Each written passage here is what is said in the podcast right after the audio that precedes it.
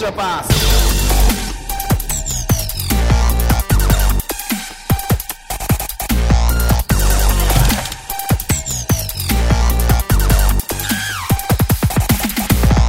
Minasan こんにちは。エクストラパスポッドキャストです。ズボンです。宮本です。おい、ミケあレれ。参加人ミケレです。今日はこの3人でお送りしますけれど。はい。オープニングトーク、ちょっと。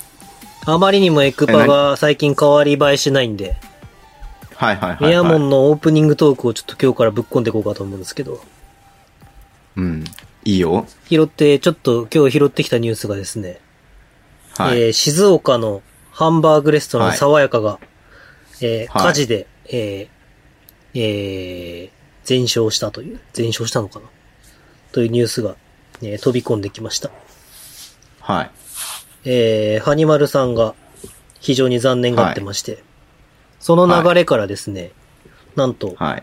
横浜にはハングリータイガーというハンバーグ屋さんがあるとはいいうこはいとで、はい。はいはいはい。これなんと、ハンバーグ三つどもえ戦争が始まるということでで すね。えー北海道のビックリドンキー、静岡の爽やか、はいはいはい。えー横浜のハングリータイガはいはいーはでいす。ね。で、これもうなんかね、あれアニマ前ルも言ったと思うんだけどさ、はい埼玉にはさ、びっあの、爽やかをさ、はい、まあ、軽くパクったさ、フライングガーデンっていうさ、ハンバーグ屋さんがあるんだけどさ、なるほど。そこでも入れてもらっていいですかじゃあ、四天王で、ハンバーグ四天王はい対決。はい。はっい。ていうことで、じゃあまあ、えっ、と、B3 でそれをね、ダイナーでライブ配信しようかみたいな話でちょっと盛り上がりまして。えー、ベルテックス静岡村越圭介。えー、じゃあ、えー、どうしようかな。東京エクセレンス長沢亮太。えー、埼玉ブロンコス 宇野義明。横浜は北海道は誰か。え、北海道はいないの北海道です。長沢亮太です。ああ、長沢くんにやってもらうの、ねはいなるほどね。うんうんうん。で、埼玉ブロンコス、えー、何でしたっけその、ハンバーグ屋さん。フライングガーデン、フフライングガーデデン、担当、宇野義明、ハハングリータイガー。ングはリいータイガー、横浜出身の B3 選手どっかにいるでしょ、きっと。横白浜間雄一でいいんじ出身ゃないの B3 選手、結 構、大丈夫です。志田真祐一大丈夫です。いけます、きっと。彼ならいけます、きっと。今、ゴルフ一生懸命やってますけど。はいはいはいはい。あ、やってるね。はい。はい。。彼ならいけます。そろそろ怒られると思うんですけど、僕。扱いが雑すぎて。え、シダマさん呼びつけにしていい感じなんですか宮本さんはも。いうやなんかそういう仲なんですか僕、ゴルフをやったら多分僕のことを師匠と呼ぶだろうということで。ゴルフでマウントを取るね。バスケではマウント取れないから。バスケではマウント取れなないですけど、ゴルフでマウント取りに行くっていうね。い。なるほど、なるほど。はいはい。ということで、ハンバーグ四天王 B リーグ B3 コラボ、ハンバーグ四天王対決、うん。えー、やるかどうかはわからないですけども。え、まあもういいじゃん村子と、はい。ハニマルさん対談させればいいじゃん。ああ、静岡で、え、そ静こで岡で。は爽や、爽やか、爽やか対談。爽やかで、のハンバーグを本当にこう押していく。ね、爽やか食べたいんだよね。食べたことないの。あるミケレ君は。ありますよ。あの、それこそハニマルさんと2回ぐらあい。そっかそっか行ってたもんねそうです。ブドウ行った時にそのまんま連れて行ってもあらあ、ってぶます。どうめっちゃ行ってみたい。エクパでぶどう行きましょうよ、ちょっと。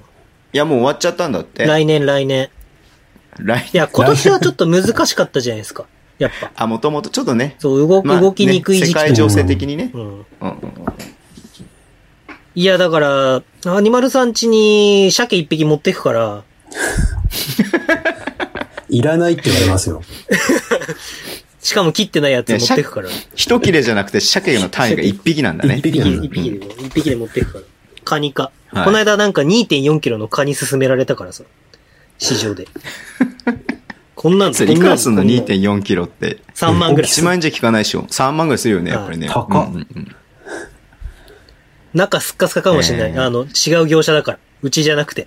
ああ。あ、なるほどね。そう、場外の業者だからね。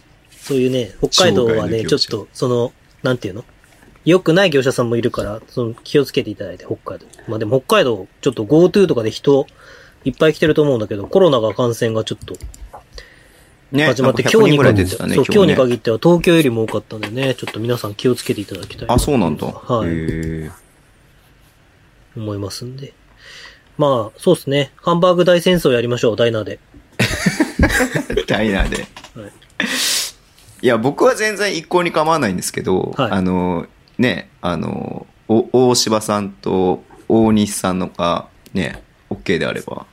たら、あれじゃないですかさ、選手最悪も、で NG であれば、あの、もう静岡さんの感じとか知らないんで、あの、どういう、どういう選手、オファーとかしたことないんで。村越くんに関しては、村越くんただ移籍したから村越くんって言ってるだけで僕は。だからいいじゃん、もうなんか、だからベルティとかでいいじゃん、ベルティ。ベルディベルティ、マスコット、マスコット。ああ、 いやだから大柴さんに司会進行してもらって、えっ、と、うんなんだっけ、なんとかガーデンズボンさん、えうんうんうー、んびっくりドンキー宮本、爽やかはにまるさん、ハングリータイガーギガシエンさんで、じゃあ最後だけちょっといらない かな。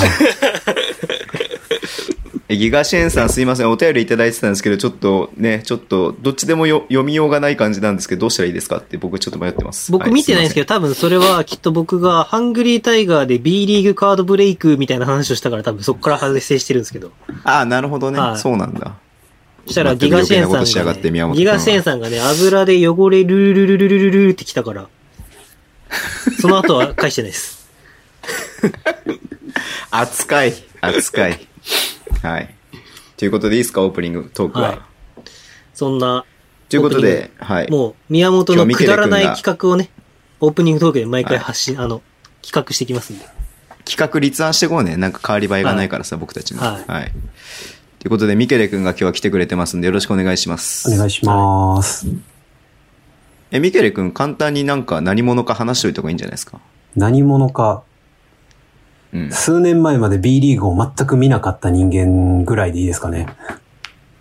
おー、でも今見てんでしょそうですね。に、だ B が開幕したと同時に B リーグを見始めたぐらいの。なので俺 B リーグを全く見てないっていうのにそれは誰だって同じじゃないそしたら。なんであちょっとの辻褄合わないん BJ だとけどか、BJ とかは全く見てないです。あー、NBL とか BJ は全く見てない。全あくれ知らないで固す、まった。女子、日本女子と NBA ばっかり見てました。えー女子は見てたんだ。。女子は見てました、ずーっと。だって、丹羽選手の、な、選手じゃないか、引退し引退しちゃったから。そうです、そうです。もう、丹羽ちゃんの大の、ファンですもんね。アンテに入るっていう時からずーっと見てたんで、結構長いとは思いますね。そうか。JX からアンテだっけこの間、ニワちゃんいたえーとアよ。ンテから ?JX じゃないか。どこですかえなんかね、今電波悪いんだ、俺。ズボンさんで今止まったんですけど。電波が悪い。何言ってるかわかんない、みんなが。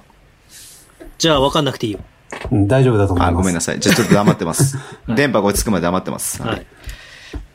えっ、と、ニワちゃんの経歴がい。早稲田から、大大岡、岡あ、さ早稲田。は早稲田で、トヨタに、アンテに入って、い。はい。で、その後、羽田かな確か。もうなんかトヨタ出てから逆に全然どこ行ったか知らなかったんで、えー、チームとしてずっとアンテを応援してて、で、たまたまそこになんかアンダーとかでも活躍した選手が入ってくるっていうので、まあ知ってたっていうのが、うんまあニワちゃんを推してた理由の一つかなっていう。全然話変わりますけど、あの、トップボーイ鎌田さんっていうお店がですね、羽田ビッキーズを応援してる。そうですね。あの、先日、蒲田にお店を出して15年が経ったんですよ。ほで、それこそミケレ君と一緒にチラッと行う。行った。きましたね。はいはい。そう、お店なんですけど、そこに、ああそっの、かまだ、庭ちゃんのボードがあるんですけど、ビッキーズ時代のやつですかそうそうそうそうそう。なんか、多分庭ちゃんが置いといていいよみたいなこと言ったんだと思うんですけど、まあ等でも身まだ大の、あれですよね、スクールのコーチかなんかで今年もまそだうねビッキーズにはいるっていうので、確かに。だからぜひ、あの皆さん、蒲田に行かれるときは、トップボーイ蒲田さんを、トップボーイ蒲田さんぜひ、あの、15周年おめでとうございますということで、エクストラパスのスポンサーの方ぜひよろしくお願いいたします、トップボーイ蒲田さ ん。ゲームでも何でもやりますんで。お待ちしております。はい。庭ちゃん、この間、栃木と多分北海道の試合にいたんだよね。ああ。なんか出身がもすとごもいとせ栃木かな確か。いや、群馬だね。へーあ、あ群群馬馬だかよ。。うんうん。なんか北関東のどっかでみたいな。うん。すごい背の大きいさ、スタイルのいい女の人がいるなと思った。多分庭ちゃんだと思ったな。まあ近寄っていかなかったから分かんなかったけど、多分庭ちゃんだなと思った。いや、そこは業界人として近づいてくださいよ。いやいやいやいやいやいやいや。ヘイヘイ、ニワちゃん、ヘイ、ニワちゃん、みたいなのないのヘイヘイ庭ちゃん、ヘイ庭ちゃん。知ってるズボンさんこれ。テレビ見ないけど。知らない。知らない。 ヘイヘイドクター、ヘイドクターだよ。全然知らない。何そ れ。すべすべ。大の大冒険。大の大冒険。何大の大冒険。あれ、大の大冒険の話したいんじゃなかったのこれかいああ、そうか。俺、そう、この間さ、徳永秀明の話したけど、徳永秀明は大の大冒険の歌じゃなかったね。よくよく考えたら。僕もよくわかんな勇い者。アベルの方で。これ繋がるんですよ。勇者ア新ベルしでい、しょ新しい単行あ、本めがっち出ゃたん切ですけるど。。あ、それね、新しいやつなのそう。うちにあるやつは古いやつなんですけど、だからズボンさんに古いやつあげようかなと思って。あ、マジでもらうもらう。別に繋子がってるんで供すよが読むよ、多分。はそう。い。よし。じゃあ、そんなこんなでいきますか、今日も。ははい。じゃあ、ミケル君今日よろしくお願いします。お願いします。じゃあ、コーナーです。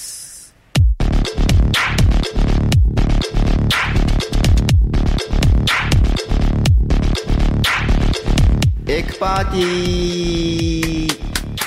早いな。いつもね、エクパーティーでね、ピックアップしたね、試合の話をね、したいなと思ってね、僕はしっかり見るんですけれども、はい。もうその前の段階で宮本先生が話しすぎて、もうエクパーティーで一からもう試合を話す気にならないので、先にエクパーティーをやります。あのー、え、マジで言っていいこれ、マジ、マジなこと言っていいいいよ。予定外すぎて、僕さっきからそのエクパーティー対象の試合を見始めたんだよね。うんまだね、2クォーターに入ったとこなんだ。 OK、大丈夫だよ。じゃあ1行クこう。ォーターから順に行こうか、じゃあ。はい。 いや、順に行かないけど、 はい。えーっと、エクパーティーね、えーはい毎週僕たちが、えー対象の試合を指定して、えーはい11人で、えー予想をして、えーそのね、勝敗の、えー当たった人が観客動員数を獲得できるという、えーゲームをやっていますけれども、はいはい。今節、えー対象だった試合は、えーホーム3円、アウェー、えー京都というね、試合でした。えー試合結果から言うと94対75で3円が勝ちまして、3円なんと初勝利。おめでとう。めでたくない方が10試合目にしめてでゲたスくトにないいでますすけど、ね。はい。献上してしまいまして、 初白星を。はい。あの、京都から移籍して来られた、アースフレンズ東京 Z の岡田選手と綿貫選手がいる Z は青森に勝ちましたよ。おめでとう。いや、もう、めでたくないですよ、本当に。え、ミケル君ちなみにさ、まあ、チームとしては、まあ、地元だから京都の試合を見る、応援してる感じなのかな応援って感じでもないですね。近いんで見に行ってるのと、うん。まあなんか、でも京都が勝つと嬉しいみたいな。まあまあ、嬉しいっちゃ嬉しい。負けるとやっぱり嫌だなっていうのはありますね。うん。じゃあやっぱじゃあ応援してるみたいな。まあ、見るなら勝つ選方がい手いか個なっていう人としてなんか、応援してる人とかいるの好選手個人は、でも、これはマジで、きな選手とか。あれなんですけど、今年に関しては菅沢選手がめっちゃ好きです。うーん。えあれでも短期菅沢って契約じゃん短期契約じゃないの短期なんですけど、まだいるんですよ。まあだってそもそもインサイドいないもんね。そうなんですよ。長吉しか今国内がいなくて、で、あともうそうサだイよモねンがいて、で、ハーパーがもうインジャリーリスト入ったんで。怪我しちゃってね。ううんんうんあうん。、ハーパーインジャリーに入ったから伸ばせるのそかうななん伸ばすのいや、か、多分ね、あ、そうか。うんうん。誰か取るのか、みたいな。ヘンドリックスヘンドリックそス、うだねヘンドリックスか、ルークか、その辺かなっていう気はしてるんですけど、いやー、ウォッシュバーンとか俺はいいと思うけどあねー。確かに、お芝居いいね。京都、京都のバスケにはそうね。なんですよ。どっちかっていうとやっぱインサイドが欲しいんで、そうよね。もうなんか外はライスがいるんでもういいかなっていう。うん。はい。ちょっと待ってくださいね。じゃあその話に行く前にちょっとエクパーティの概要、概要とかその結果話しちゃいますね。はい。で、19点差で3位が勝ちました。で、えっ、と、11人中6人が、えー、3円の勝利を予想して、えーこの6人でね、えーその、せん観客動員数を獲得して、えー一番近かったのが慎太郎さん。で、2番目が狙いくん。3番目が宮本さんということで、どうす。はい。たださすね、が観客動員が774人というね、すごい少なかったので、これをちょっと6人で割り振りましたので、あまりこう、ポイントがね、今回はそんな多くなかったんですけれども、えーこの結果、1位変わらず、もたまさん、2位が、えー、なぎさ、3位が、えーっと、宮本さんだ。ありがとうございます。えー4位が小翔さん、5位がタロンタさんみたいな感じで、えー、狙いくんは、えー10位ですね。はい。ズボンさんが9位でございます。ということで、まあ3円とね、えー京都の試合ですけれども、まあスタッツを言うと、えー勝利した3円が、えースタッツリーダー、えーステファン・イエロバッツ、イエルカ、イエルカが、えー27得点、えーっと、9リバウンド。で、この日デビュー戦になったカイル・ハントが16得点、えー10リバウンド、ダブルダブル。まあ途中でね、えっと、ファールアウトしちゃったので、もうちょっとプレイタイム伸びてれば、もしかしたらもうちょっといけたかなっていう気もしてます。で、我らが山本修介は6分の出場で4得点、フィールド1個とフリースロー2本入れてます。で、えっ、と、京都の方は、えーサイモンが22得点、7リバウンド、えーライスが21得点、で、えーっと、6リバウンド4アシスト。えー KJ 松井が13得点。ってとこですかね。まあ、話すとしたら。という感じでしたけれども、この試合、まあ、宮本さんは今見てるということなんですが、はい。ミケル君見ましたバッチリ見ました。2回見ました。ありがとうございます。あの、 素朴な疑問、すごい、あの、これを聞いてる皆さんの代表して質問するんですけど、はい。はい。今年の京都は、ミケレ君的にどんなチームなんですかここれは僕がちゃんんと理解してないんじゃなくて、これを聞いてる皆さんを代表して僕は聞いてるんですけど。宮本さん、京都の試合1試合も見てないでしょ、まだ今年。あれ一応、京都としては、あの、小川ヘッドコーチがやりたいのは、ディフェンスとリバウンドを強調したと。で、まあ一応その、波がないオフェンス、あ、波があるオフェンスよりかは波がないディフェンスで、まあ速攻を出してやっていくっていうのを慎重にやってるみたいなんですが、今日のこのと取り上げてもらう試合見てもわかると思うんですけど、結局去年と何ら変わりないバスケをしてるなっていう、まあ、去年と変わらないっていうのは、その外国籍依存みたいな感じかな。外国籍依存がかなり大きい。で、でもまあ一強応みこの出し試合方的にはね、あとはまあなんかディ理フェンディフェンスっていう割にちょっと気になる部分がかなり多い。まだなんかそのチームとしての遂行力が低いなっていうのは気になるところかなっていう。うん。ということはなんかその辺のやっぱチームルールみたいのは見えるんだけど、選手そ側うですねができてないと。できてないですね。うんはい。それは具体的になるは、なんかこういうところとかってあります個人的に見てて思うのが、一応そのスクリーンの処理の仕方とかが、まだなんかルールにのっとってるのか、なんかプレイヤーが各自判断してるのかが明確になってないああ、ちょっとわかる。それところが気になるかなっていうところ。うん。と、あとなんかもう、選手起用がまだ定まってなさすぎて、なんか各個人もどうしていいのかわかんないみたいな、ローテーションが決まってないのが気になるなっていう。でも、それはね、さっき東堂さんも言ってて、やっあ、ぱ、マジですか外国人が来てなかったりとか、コンディションの部分で組み合わせがまだ探り探りなところはあるみたいな話をしてて。まあ、そこはちょっと、むずこ今シーズンどのチームも課題なのかなとは思うけど。まあそうですよね。うん。僕個人的には、丈太郎が結構京都でブレイクするかなっていう期待があったんですけれども、はいはい。まあこの試合は特にちょっと4分ぐらいしか出てないのもあって、まあ前の試合はね、20分前後出たりとかもしてるので、まあその辺なんかね、あの、それこそ定まらないっていうのもあるのかなっていうふうに思うんだけれども、ジョータロウね、ちょっと波がちょっとあるな。16得点、2, 点2得点、15得点、0得点みたいな感じだったりとかするんで。だ三田に関しては、多分、秋田との試合で怪我してるんですよ。で、そこから出てなかったんで、多分この三元戦が復帰戦になった感じかなっていう見方はしてるんですけど、え、前の試合めっちゃ出てない。あ、出てないのか。ずっ多と分出てなかったのか。出てなかった試合が、それこそ15あ得そうか点そかうか16得点で、秋田との試合で、で、2クォーターかなんかに怪我して、そこからもう出てないっていう。そっかそっかそっか。一節二節は結構そうですそう出でてすたけれども、その後出てなかっ出たてのか。ないんですよ。で、今回戻ってきたっていう感じにはなるんで、うんうんうんうんうんうん。で、なんで一応その、ダイナーでも、宮本さんが、三田が今季は京都のキーマンにっていう風に話してたかなと思うんですけど、僕個人的には、三田より細川が今季必ずキーマンとして上がってくるんじゃないかなっていう気はしてるんですよね。へえ。いやー、申し訳ないけど、細川選手は全然ノーマークだったわ。でもその、若手とかその辺のポイントガードの誰か一人を伸ばさなきゃいけないっていう、そうなんです一よ番ね二番は伸ばさなきゃいけないっていうチームだよね。そうです、そうです。うんなんで、一応まうんあ、絶対寺島を一番に伸ばすっていう方向ではあるとは思うんですけど、うん。まあ、一貫性ちょっとライスとプレイエリアが被っちゃうんで、うんうん、うん。そうなった時に、まあ、ある程度そこよりもサイズがある細川の方が、外国籍とのマッチアップを見ててもまだ安心はできるかなっていう。なるほど。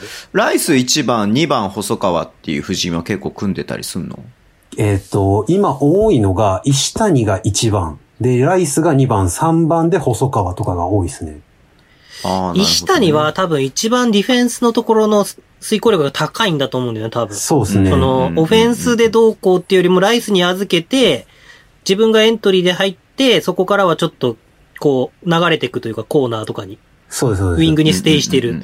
で、だからやっぱ作りたいチームのイメージは、なんとなく湧いてくるのかなっていう気はするけど、その後が続かないっていうのは多分この、2クォーターまで見てる中でもすごい感じるというか、確かに言ってる通り、石谷のディフェンスのピックのところの守り方と、若手のガードができたところのピックの守り方が全然違うし、多分ライスは楽してる感じちょっと。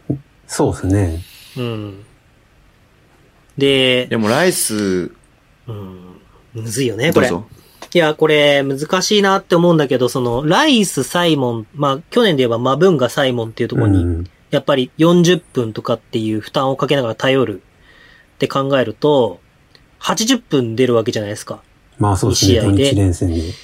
で、これ、それこそ最近僕はずっと連絡取り宮崎さんが言ってて、その、2試合やっぱりマネジメント連続でする難しさっていうのがあるんじゃないって話をしてて確かになって思って、だからその時にじゃあディフェンス強度を上げれるかっていう時に、結局やっぱサイモンのところのディフェンスのポジションが結構曖昧っていうか、うん。ピックのところのサイモンがどこまで出てくるのか、それともブロックショットでリムプロテクターで待ってるのかっていうのが結構曖昧で、この3円戦は、そのサイモンのところを結構要は、あの、イエルカとかはユーロ系だから、結構こうポジションをブラインドでカットしたりとかすると、サイモンが一気に見えなくなって、サイモンが消えるっていう感じは感じるなっていうす感じはするんですけど。だから、サイモンが30点取ったところで多分これ計算するとサイモンのところで40点ぐらい取られてそうなゲームだな、みたいな。うんサイモンのやる気のないゴール下のファールとかがめっちゃあったよね。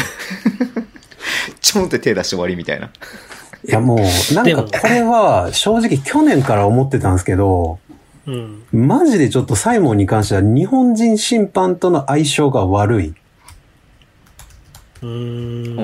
ん。特にこの試合露骨に出たんですけど、1ピリからめちゃくちゃ文句言ってるんですよ。で、そういう試合ぜ絶対負けてるんですよ。たまたま見てるけど、マンツーマンで守ってるのにサイモンだけゾーンの2-3の真ん中みたいになってるよ。そうです、そうです。まあ、でも、四よん38歳でしょ、も38ですね。う。ねで、40分出させられるわけだからさ。いやー、それは文句も言いたくなりますいわ。や、本当 そうだと思い思うんですよ。これは小川コーチも悩むだろうな、でも。なんかどうしていいかが、まあ、コーチも難しいところだと思うんですよね、今。もうチームとして。ますよ。うんうんうん。確かにそうやって言うと、これウォッシュバーンとか入ってくるとそこハッスルできるから、そうなんですよ。結構美味しい補強だなっていう気はする。なんかハーパーも、結局思ってたよりディフェンスよりかはオフェンス志向の強いプレイヤーだったなっていうので、合ってるのか合ってないかが何とも言えない2、3試合見てうん、感じではあったんで、もうちょっとなんかインサイドでできる。なんかフェイゾンとかの方が良かったなっていう。フェイゾンさ、俺ちょっとハーパーいなくなった時にさ、フェイゾン戻すっていう選択あんじゃないかなと思ったんだけど。あ、めっちゃ思いましあた、できそないんだれは。うん、。できないいんですよね、ルール上だって B リー確グかのレギュレーション上、同じチームで契約できないから。あ、そうなんだ。そうそうそうそうそう。だから、ハーパーが来た時点でフェイゾンは切らなきゃいけない契約だから、正直これ、見てる限りフェイゾンが一番いいんじゃないか説が。間違いないです。それちょっとエクセレンスの気持ちも入っちゃってるでしょ、でも。いやでも、エクセレンスの時代から見てて、やっぱフェイゾンもライアンもいい選手だったかあまあら素、晴らしい素晴らしい選手だったよね。その、もちろん。んその、じゃあ、フェイゾンを B1 の舞台でどれだけやしたかっていうのはちょっとあんま知らないから、なんとも言えないんだけど、でも、この感じの雰囲気で見てると、ライアン、フェイゾンの方が、まあ、良さげだなって感じは、ちょっと、すると、うーん。でも難しいね。じゃあ、でも、その、なんだろう。炎さんの時の感覚とまた違う感覚で多分サイモンがそういう気持ちでやっちゃってるだろうから。小川コーチが悪いわけではないんだけど、まあ舐められてるのかなっていう感じはなくはないというか。なるほどね。そういうこともあるのか。いや、そうでししょ、絶対。だってやっぱチームとしては、まあ、ょ契約も。も38だし、残るし、うんうん炎さん、例えば炎さんからの評価は高かったりとか、炎さんのバスケットボールへの信頼はあったなるほし、どね京都にも馴染ん、街にも馴染んでるとか、そういうのあっても、ヘッドコーチ変わった時に、なんだこいつかって思ってる節は、だって多分年下でしょ小川さん、36ぐらいだから。 そうだね。そうですうんううんうんん、だからそこの扱いの難しさみたいのはあるのかもしれないね。その、小川さんの能力値云々とかいう以前の問題に、うん。サイボンからすれば俺いないとバスケになんないだろみたいな感じの、あれはもしかしたら、まあサイモンがどんな人間か知らないから、これ聞いた京都ブースターから叩きのめされるかもしれないけど。サイモンはそんな 悪い子じゃありません。そんなやつじゃないっつもっって。と素直な子ですって言われるかもしれないけどね。うん。でもなんかそれぐらいなんかフラストレーションが溜まってそうな動きに見える。うん。うん。その、それは、なんか、一概に、小川コーチが悪いです、サイモンが悪いですじゃなくて、なんかその、ミスコミュニケーションみたいのがたくさん起こってそうな動きっていうか。いや、なんかもうこれは実際に、そのホームゲームを現地で見てる身からすると、すごい気になるのが、うん。クリス・ホルムが合流して、その小川コーチと、アシスタントコーチとクリス・ホルムの三者三様でなんか言ってることが違いそうな気がするんですよね。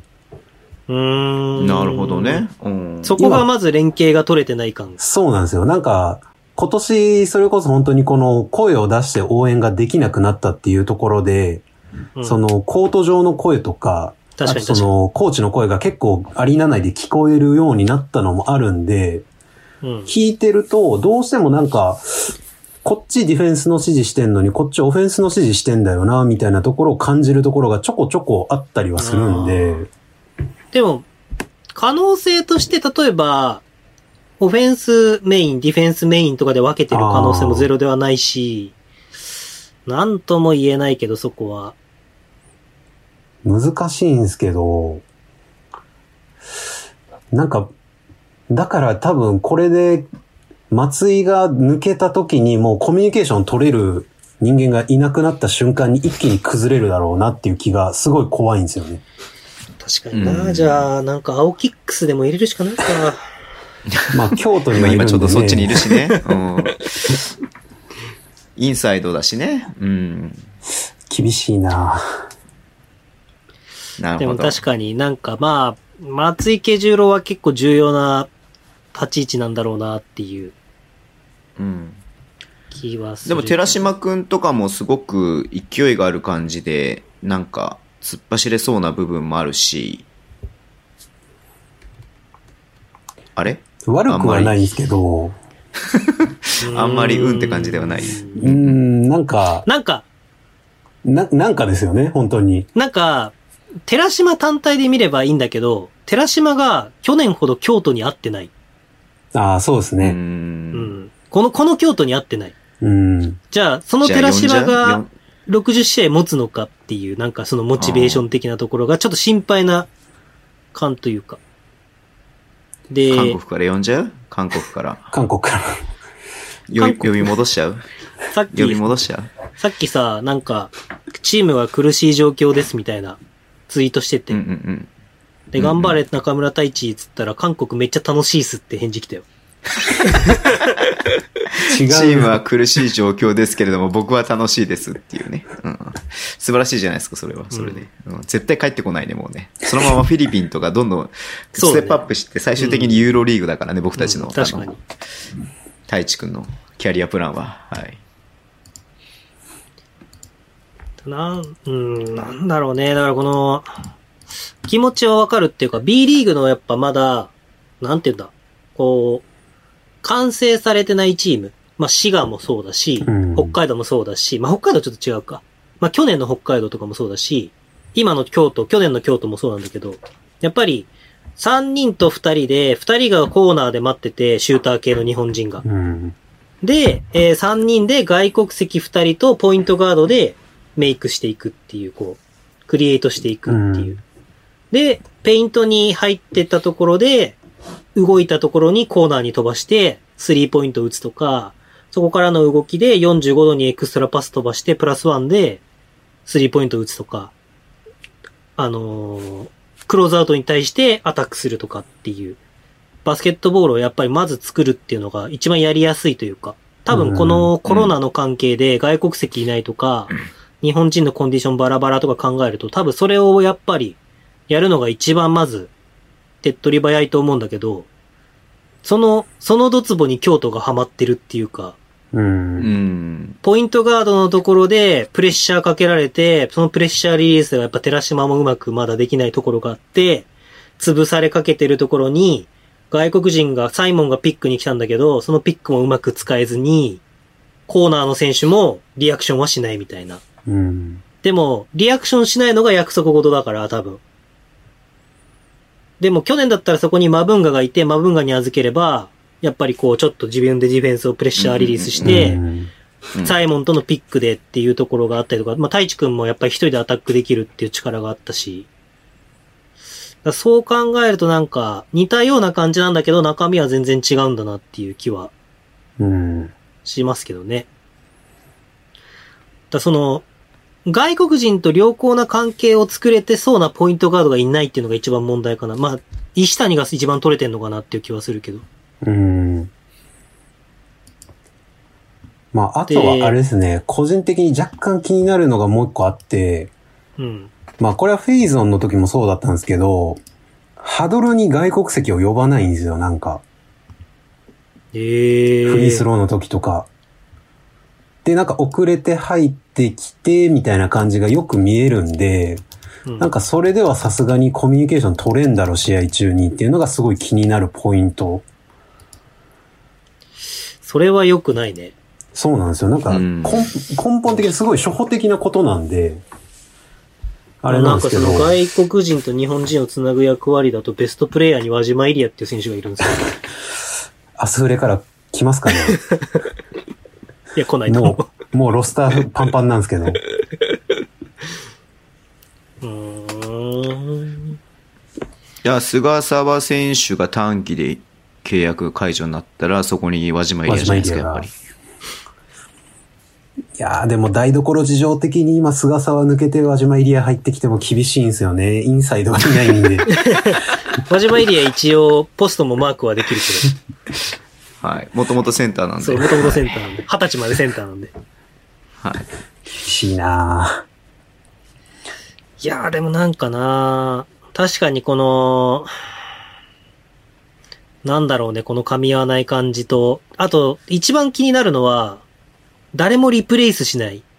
ぁあうん。こううんうんうんうんオフェンスのセットがあって、それをこうクリエイトしてる最中に、やっぱりカットしていくとかっていう時に、うまくいかないことってあるじゃないですか。ー。うん。じゃあその次の選択肢、次の選択肢ってオプションオプションがどんどん出てくると思うんですけど、そのオプションに対するリアクトが、リアクションが全くないから、うん。こんう、スペースをもう一回広げてピックを、通面ゲームでするとかっていう感じもないし、なんかただサイモンにこうやってボール預けたまんま、うん。ううん。ん。とりあえずサイモン行けよみたいな感じの、なんか、だ日本人側もこれは良くないんだろうなっていう感じは伝わるけどう、ん。なんか、まあ、サイモン、サイモンにビビってんじゃないの日本人が。いや、多分そうだと思いますね。ライスが入ってきて余計なんか、萎縮してる感じ。あー逆に言うと、マブンガってコミュニケーション能力高いから、そうっすよね。キーだったのか。かもね、そういう意味では。なんか去年でも、ライスの動き見てると気持ちいいよね。気持ちいいっかっすねこいいなと思う、動きが。日本、まあまあ、それ単体で見てチームでどうこうって話じゃなくて、単体で見ちゃうとさ、やっぱり、綺麗だな動きがかっこいいなっていうことに思って。うん今、3クォーターの6分ぐらいなんだけど、京都4点ぐらいしか入ってないけど。負ける試合は大体3ピリにかの前し中間ぐらい、中盤ぐらいから一気に流れが悪くなるんですよ。あー、なんかレバンが北海道ってチームと一緒だから一緒に試合したらいいんじゃないそれ。いつ当たりますかね。まあ、レバンガ北海道は ね。まあ、そうね。そうで、まあ、あと新3円の方、あ、どうぞどうぞ。あだからあれなんですよね。なんか新潟に負けた試合も結局3ピリの中盤から終盤にかけて一気にまくられて4ピリでひっくり返されたみたいな、 あれだったんんで、ちょっとトイレ行ってきます。どうぞ。はいはい。話しててください。でもこれ、この試合さ、さ、今ズボンさんがその話をしようかと思っあ思ったのかもしれないんだけど、あの、3円がやっぱ、あの、セルビア系のメンバーが、ちゃんと加入してきて、ちょっとこう、なんて言うんだろうね。遂行力がそれこそ高い、ユーロっぽいバスケって言うと、ざっくりだけど、わかりますカットボール展開、ピック、リプレイスみたいな感じでうまく動いてるから、ねより一層荒が見えるっていうか、うん。こう、京都の良くないところが明確に浮き彫りになって、三円がすごくよく見えるっていうそうですね。ほんとそうなんですよ感ねじは。。もんう、なんか、イエローバッツとかめっちゃうまいなと思うんですよね。ほんうと。んスクリーンの抜け方もかけ方も。うんで、まだあ、からこ普う通いうのがねにシュートうまいうん、し。なんつうんだろう。こう、スキルが高いとかいう以前にバスケットボールが上手いっていうそう選です手ねが、やっぱこういう選手なんだろうなっていう。逆に言うと、その、ライスとか、やっぱサイモンっていうのは、もちろん IQ も高いんだろうけど、どっちかっていうと、スキルの高さしか見えてこないところが今、活かしきれてないところっていうか、まあ、だから可能性としてはやっぱり、その、ディフェンスとリバウンドのチームを作りたいっていう意味で、バ、バスケットボールのトレーニングの、オフシーズンのトレーニングの大半がディフェンスだったっていう可能性もゼロではないから、あもうサイモンに預けるっていうオフェンスをファーストオプションにしてるんであれば、あ。はいはいはいはい。ライスに、ライスにスペースを空けるとか。逆に言ううと、ん外国籍からすると俺たちはやることやってるからねっていう気持ちもなんかちょっとわかる。まあ確かにそうですね。うんだって、あと守るのって日本人のところが激しくプレッシャーかけてて、俺らはリムで待ってればいいんでしょみたいな。っていうのも言い分の一つとしては成り立つかまら。あまあまあまあ。あとは、あれですね、トランジションのディフェンスがすこぶる悪いんです よね。あの、プッシュできるポイントガードがいるチームとすこぶる相性が悪い。あーこれ開芝幕とか節だったら最悪だろうね。最悪だと思いますよ。開幕節の、あの、ウトに一生プッシュされて負けた試合とか、いや、だってもう今年の富山はどこまでプッシュするんですかぐらいプッシュするから。いやマジそうです28メートルしかないですよ、縦みたいな。もうなんかめっちゃ早かったですからね。あの時は本当ひどかったですね。だから今回も結局、寺園が出てるタイミングとかは一生、早めに持ってこられるのに対処できなくてファールして終わるみたいなうんところがやっぱりあったんで、まあ鈴木達也もこの試合に関してはめちゃめちゃいい活躍してたんであれなんですけど、うん。で、まあ、あと、川島のところも結局、スクリーン、アンアンダー行けばいいのに、無理して、外出て、抜かれうんうて、ん誰もカバーいなくて、みたいな。うん。なんで、結局なんかデ川島ィフェンくんス、良かったね、この試合ね。そうなんですよ。たディだ、フェンスがどうもっていう。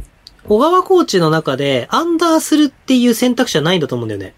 ああ。でも、その、アンダーして、アンダーしたらスリーポイント打たれるじゃん。はいはい。で、アンダーしてリピックされたらさらにその、ほほころびが増える可能性が高いんだけど、アンダーするか、チェイスするか以上にサイモンのポジションが悪いと思う、これは。ああ、まあ確かに。だってもう、チェイスしたところでサイモンがあんだけ下がってたら、何でも2対1でやり放題だから。まあまあまあまで、そこからポップアップ、あポップアウトでもされもん、ようなら、もう、サイモンなんか出てき、来ないじゃん。あ。そうですね。うん、だからその、そこのコミュニケーションが、だからどんだけ日本人がコミュニケーション取ったところでっていうところは正直なんか感じるっていうか。ううんん。日本人がチェイスし、 もっとちゃんとチェイスして、例えば間合い詰めて、ピック来たら、そのピックかかんないちゃんとチェイスして追いかけられるようにとか言って言ったところで、みたいな話だとは思うんだよね、この感じは。うん。で、そこのさっきの繰り返しになるけど、そこの、要は、ピックのところの判断のところの、ポップアウトするのか、ダイブするのか、ショートロールするのか、うん。みたいなところの判断はやっぱこの、オーターツヤにせよ、セルビア系にせよ、うまいから、このメンバーまあ。そうですね。うん。だからこれはちょっと難しいな、うん。どう、どうなってくんだろう。次どことやるんですか次が渋谷です。おわー、プッシュしてくるね。おー。ベンドラメちゃんが来るね、ベンドラメちゃんがそう来だねるこれはね。ベンドラメ。きつい。やっぱ渋谷は、そのスキルも高いし、その、なんつうの、こう、チームとしての構築もまだ噛み合ってはないけど、全然。だからここで噛み合う可能性はあるような気がする。そう、練習台にされるんですよ、きっとこ れは。説 明。それは説明そだ。う。で、渋谷の後が次、広島なんですよね、ホームで。おきー。ついんですよね。そう、マーフィーいにボやコー、ボコフにルされるのの、目に見えてフるルんで。の、飛竜、田渡りプッシュしてくるよ。うん。いやー、こんだけピックでずれるずれるずれるってやってたら、そりゃ守れないよっていう。うん、そうなんですよ。結局94点取られたら勝てないよね。勝てないです。取れないです、100点も。うん去年の、あの、京都だったら取れるけどね。まあそうなんですよ。なんかやっぱマブンガって、開幕節、まあ開幕戦ホーム見に行って思ったんですけど、やっぱすげえなっていう。うん。でも、その、そういう意味では、あんまり京都を知らない身で言うのも失礼なんだけど、やっぱ炎さんのカルチャーって絶対あって、ありましたね。炎さんとマブンガのカルチャーみたいな。うん。だからその、京都、ヘッドコーチが変わって小川さんがいい悪いのも本当にこれは問題じゃなくて、京都っぽい動きをしてしまうああ。ところっていうか。だからその、もしかしたらサイモン的にはこれ強度上がってるのかもしれない、ディフェンスの。うん。それは、40分ずつママブンガとほぼ分け合ってた時の、あの、炎さんの時のマネジメントよりは、俺は動いてるみたいな。っう。うんん。ていう可能性もある。でも、でもなんかこれは、見てて思うんですけど、マンマークのディフェンスに関しては、去年の方がちゃんとやってたなって気はするんですよね。ただそこは多分炎さんの仕事の振り方っていうか、あ要は外国籍に対してサイモンは多分25点取れるぐらいの力はあると。だから、サイモンのところでプラスマイナスをプラスにするためには、サイモンのマークマンに対して20点以下に抑えてくれれば、それでいい。あー例えば、例えばね、簡単なこと言うと。ー。っうん。ていう役割をしてサイモンはそれを遂行すれば、よくやったサイモンと。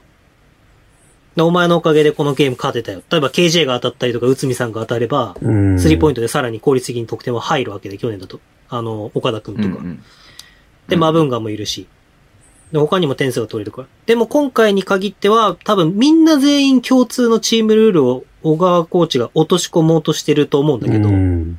そのチームルールの中にサイモンが何か納得してない何かがあるのか、あーもしくはサイモンほどの IQ も高いとは思うから、もう、え、これやってたら絶対無理じゃないってサイモンが思っちゃってるか、ああ。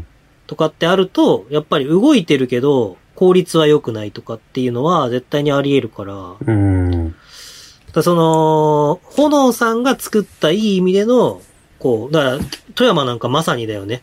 こまあまあそうですう、ね。宇都があんだけ良くなって、縦に縦にこう、良さをどんどん出してって、その中にマブンガがいるんだけど、まあ確かに時間帯ではボールがシェアうまくできてなくて、大丈夫かみたいな時間帯はあるけど、うん。それぞれ各々ある程度良さが生きてて、で、その中でも例えば水戸とかが潤滑油になって生き生きやってるとか、してるっていう、その個々の良さをやっぱほのさん出すのがうまいから、それをじゃあ急にチームで、同じルールでって言ったところうで、んまとまるのかっていう歪みみたいのは、もう京都のいい意味でのカルチャーというか、炎さんの色っていうか、っていうのが抜けきらないっていうのは、なるほどね。うん。まあこれは去年多分そのまんま、マルマムレバンガが同じことを多分体感してると思うんだけど、結、局、水野さんがずっと何年か積み上げてきたものに対して、、内海さんは効率考えればカミングスにボールを預けて、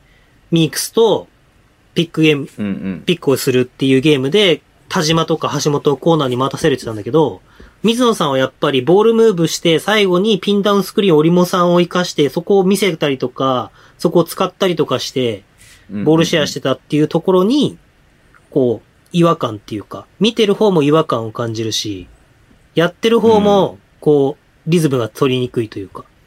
これってでうもん、バスケットボールが間違ってるとかいう問題じゃなくて、もううんなんていうの僕も毎回言ってるけど、チームのカルチャーを作らなきゃいけないって言ってるんだけど、実はもうできてるカルチャーがあって、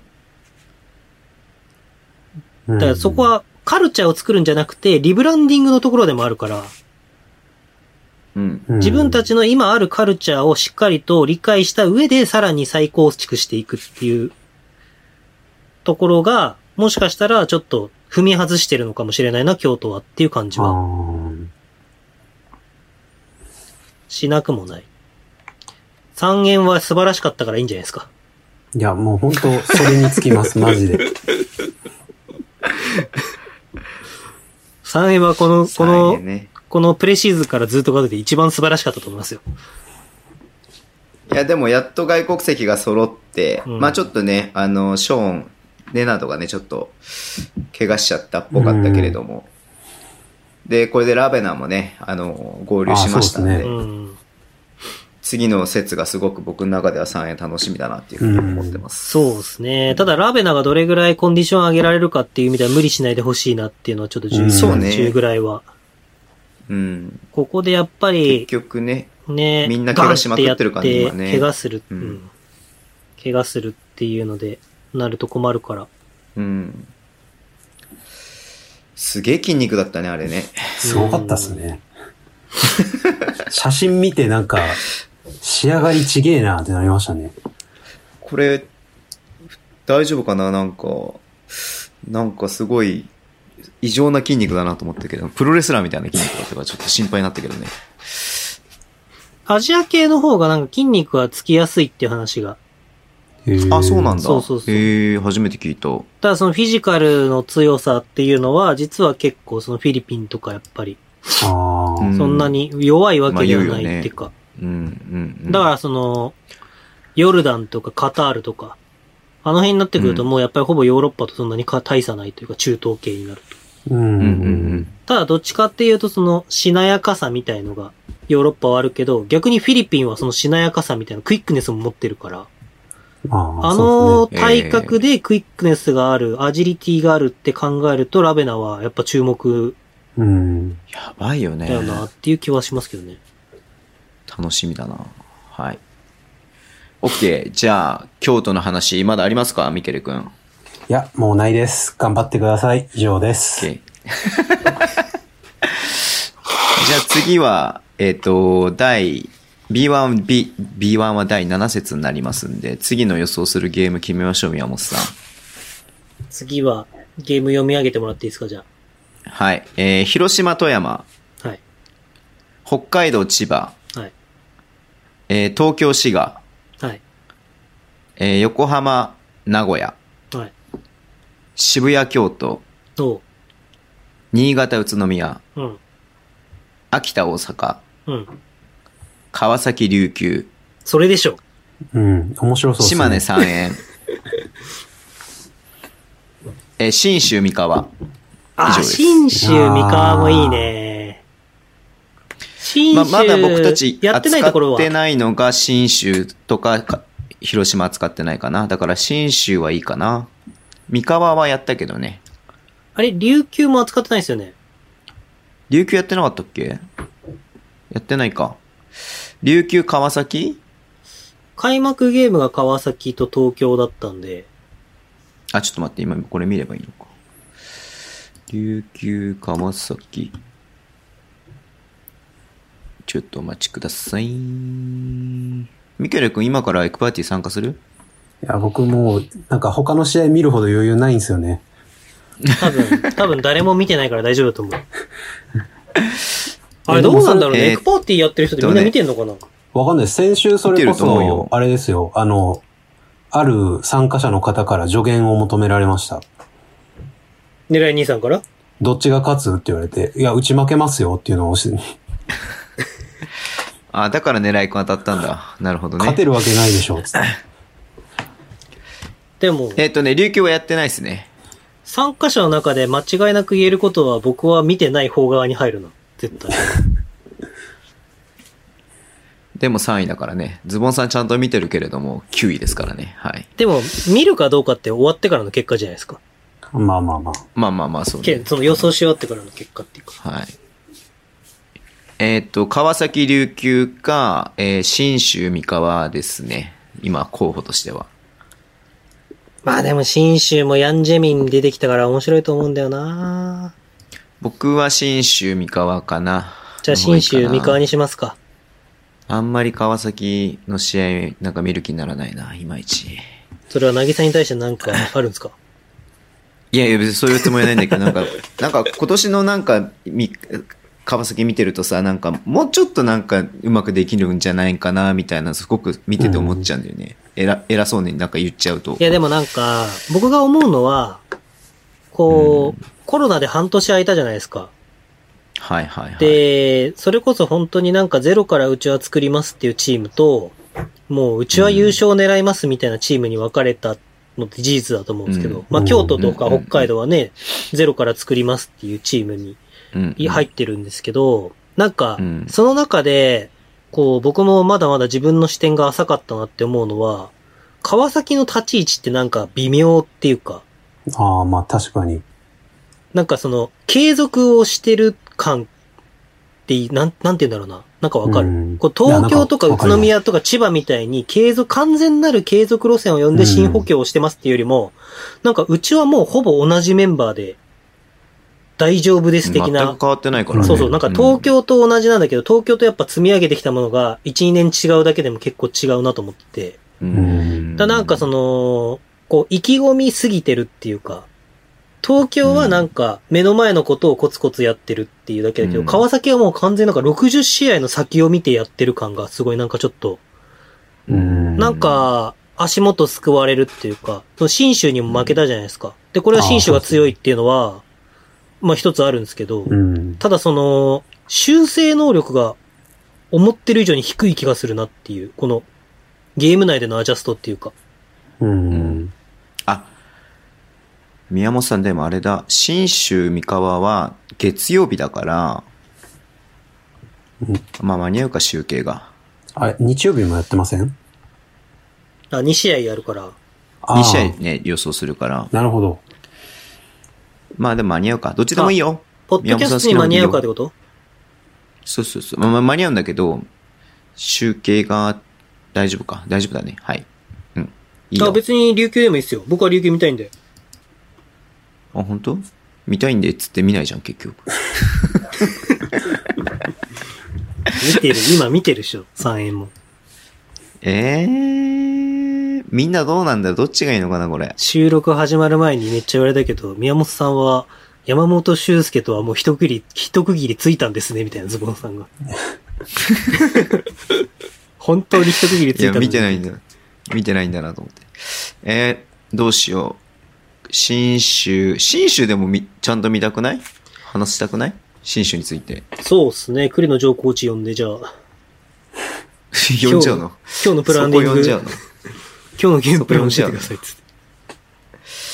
それはもう、じゃあ、YouTube でやろうよ、YouTube で。じゃあ新州で、新州と三河にしましょう。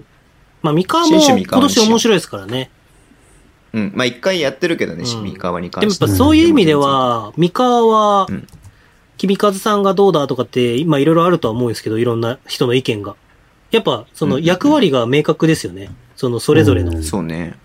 ら柏木さんがやっぱゲーム締めてくるっていうその信頼うんうんで、だからこれうん、ひるきさんがダブドリのトラッシュトークセオリーで言ってましたけど、もうまさにで、やっぱその若手のポイントガードが、こう伸びてこないと厳しいかもしれないっていうのは、うん。まあこれ言いようなのかもしれないですけど、若手のポイントガードが伸びてきたらもっと面白いっていう言い方もできると思うし。だ柏木さんともう一人っていううん、そうね。うんそのこははね。大事なとこだよね。ううんんうんうん。いや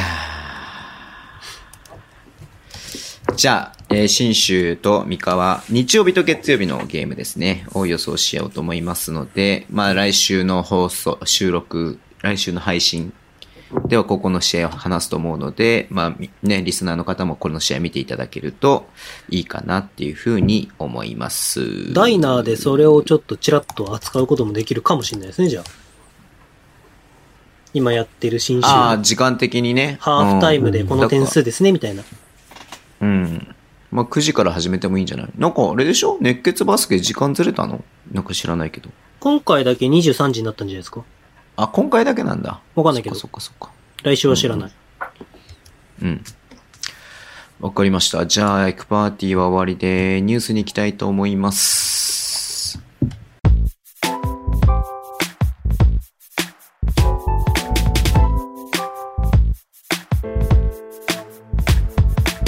ニュースです。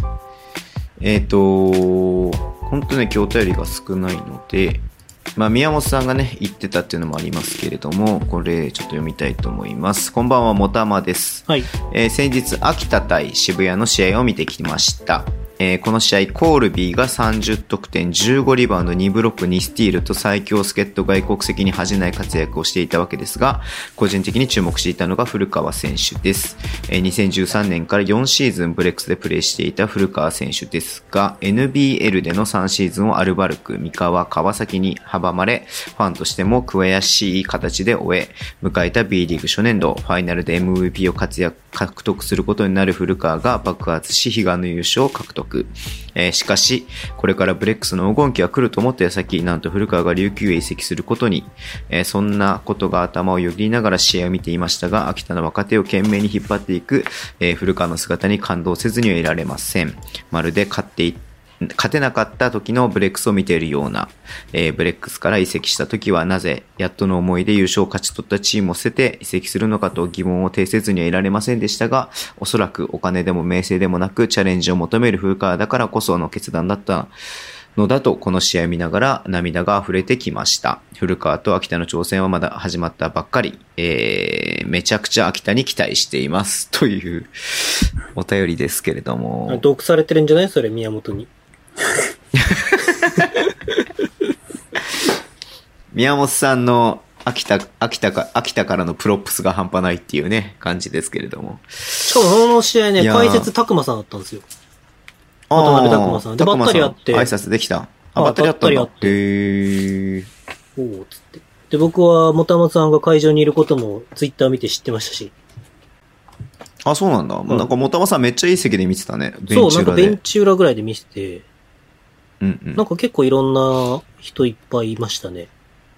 なるかみさんもいたし、あ、そうそう、なるかみさんに今日どこ行くんですかってメッセージしたら、今日は隅田ですって言われて、僕は宮本くん行くことを聞かされてなかったので、宮本いますとも言えなかったんで、今度教えておいてください。行くときには嫌。ですよ。僕のプライベートを邪魔されたくないんで。いやいや、だってそれは、ほら、宮本がいることを言って言った方が失礼をしないじゃないですか。いやいやいや。僕はこっそり長谷信の応援に行きたかっただけなんで。そうね、のぼるくん、えっ、と、スタメンでしたけれども、えっ、と、まあ、クラッチタイムまた出てなかったね。そうですね。最後は出なかったですね。なんで出なかったのかなっていうのは。でもなんかそういう選択は結構多いんで。なんだろうな、なんか、そこはちょっとわかんないですね、本当 に。まあ、前田健三さんに考えがあるんだと思いますし、あのーまあ、チームがやっぱりまだちょっとうまく同じ方向を向けてないってことを考えると、まあ、伊藤古川への信頼が強いんだよなっていうのはよくわかるっていうか、うんうんうんうん。まあ、チーム構成的にもね、はいはいはい。感じかなっていう気はしますけどね。まあいろいろと記事にも書いたと思いますけど、どうすか、秋田。僕僕。いや、僕の最後の文章最高じゃなかっ最後の文章。た。はい。ほら、記事書いたとか言ってるのに読んでない人がここにいるから。僕あえ、れ、もう何一最後の文章って何あ、記事の最後の文そ章。うそうそうそう。あ、なんか俺今試合の最後のなんか文章なのかと思っちゃった。僕あれ思いついた時、試合天才かと思いましたよ、自分が。え、ごめん、ちょっと今、す全然わかんない。ピンとこないんだけど。いや、このなんか僕の微妙なボケがただ滑るだけになるから、まあ勘弁してもらいたいんだけど、そういうのスタンド FM はね、全然聞いてないんだ、聞聞けてないんだけどさ。え、いなやんかなんさ、かねもうみんなさ、秋田の人たちがさ、リツイートしててさ、まあ、宮本さんってもう秋田、秋田県で 住んで、秋田県で仕事をするようになるんだろうなっていうのを、そう。うんうんうん。僕も農家に行こうかな、なんか。いや、でもね、なんか、ああ、この、あ、稲穂のことそうそう、秋田ってなんだろうなって思った時に、 まあ、ちょうどこれじ、これ、 10年でね、あれだったわけですよ。ああ、これズボンさん今爆笑してるから、秋田ブースターからめっちゃ批判食らうよ、これ。違う違う違う違う、この文章をさ、最高じゃないって自分で言うのがすごいなと俺は思ってたけど。ちげえよ。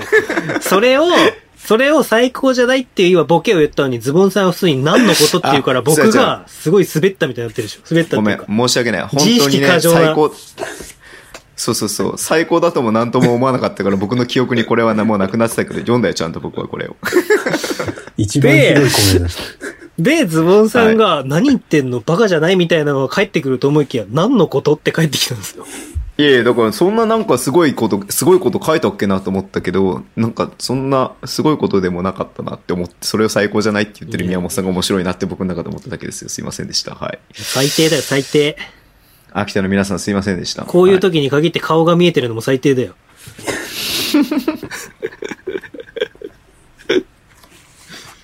いや、でもなんどかう本です当か、のぼに、るくん、のぼるくん。そういう感じだなっていう気がして、はいはい。なんかね、うーん、まあ別に彼とも別に連絡を取ってないので、わかんないんですけど、うん彼のうん。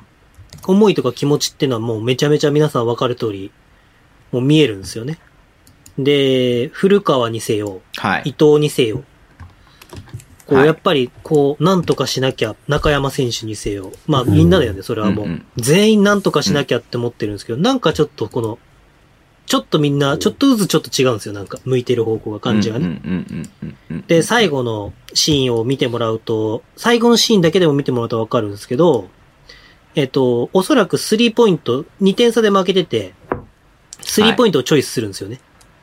うんうんうんで、そのスリーポイントをチョイスした時点で、なんかそのチームの歯車が噛み合ってないんだなって僕は思ったんですけど、で、それこそその、あの、ポッドキャストにも出てくれた、前の静岡のヘッドコーチやってた後藤さんも来てて、はいはで、後藤さんともちょっとその後、あ、来てたんですかって話になって、で、やりとりしてて、まあ、いろんなシーンでちょっと、面白かったです。面白いところが見えましたね、みたいな話でいろいろまた教わったりとかしてて、で、まあ、うん最後のシーン、僕もそうだなって思ったのが、まあ、これ後藤さんが言ったわけじゃなくて、僕はそう感じたところなんだけど、その、うん3点を狙いに行った時点で、多分、健三さんのこれは指示だと思うんだけど、おそらくそのスリーポイントを狙って試合を終わらせようとしたことに選手がえって感じだったの、なんか。うーん。え、俺らまだできるし、延長になったら全然勝てるっていう気持ちを持ってる選手と、なんとなくす3点決めて終わらせたいっていうなんか、まあわかんない。これはその、もしかしたら2点をチョイスしようとしたのかもししんなくて、そうんうの、んセットがうまくいかなくて、噛み合わなくて、三そこで、よくわかんない3点。かなりしかもハーフライン側のところから、あの、安岡が投げるんだけど、もううん、あそこの噛み合わなさ、判断のミスとかの時点で、もう2、3個判断のミスとか、ピックスクリーンのミスとかが起こってるんだけど、うんやっぱり、それを見ただけでも、可能性値として、健三さんの指示と、選手の見てるビジョンが違う。はいはいはい。可能性2とすると、選手がそれぞれ思ってることが違う。うんう。ん。 2点で行きたいと思ってる選手と、3点で終わらせたいと思ってる選手がバラバラいる可能性と。うんで、その3が、そもそも誰もその指示を聞いてない。うーん。そんなことあんのかなこれは、その、そもそもっていうか、要は、各々がもう自分のことでいっぱいいっぱいっていうか、うんうん。この状況をなんとか打破したいみたいなところで、エネルギーを使いすぎちゃってるっていうか。で、だから、みんな思いは一緒なんだけど、その、二人、三人、四人って、共通で噛み合うようなシーンが、本当この試合少なくて。うん。うんだから、綺麗にこう、崩して、得点を取ったっていうのは、前半に長谷信から、コールビーに、ドライブからディッシュで渡して、手渡しっぽい感じで渡して、コールビーがダンクしたシーンがあるんだけど、うんそれぐらい。で、なんかどこか長谷信も、なんかパス出せばいいのに、アタックに行って、ファールになってたりとかするんだけど、それをいいとも言えるし、いやでももううん。明らかに野本が空いてたから、そっちに出した方が良かったんじゃないみたいな感じも、ゼロではないチョイスというか。んまあそういうチョイスがそれを結構いっぱいいろんなとこにあって、うん。ただからみんなやっぱりゴールにアタックするとかっていう大切なところを失わないように頑張ってるんだけど、何かが噛み合ってない。はい。で、もその何かを、このバイウィーク中に見つけられるかどうかっていうのが多分すごく大事で、う。うんんこれはコミュニケーションの、さっきの京都の話もそうだけど、コミュニケーションのところの問題なのか、それともなんかその戦術的な問題なのか、うん。そこはわからないけど、でもその、そういう感じで、バイウィークに入ったっていうのは個人的にはすごくいいことなのかなっていう。さっきの京都だったら、多分もう、最初からまたやり直さなきゃいけないみたいなバイウィークの入り方なんだけど、うん。うん秋田に関しては、やろうとしてる、きょ持ってるものはみんな同じものを持ってるんだけど、ちょっとずつずれてるだけだから。だか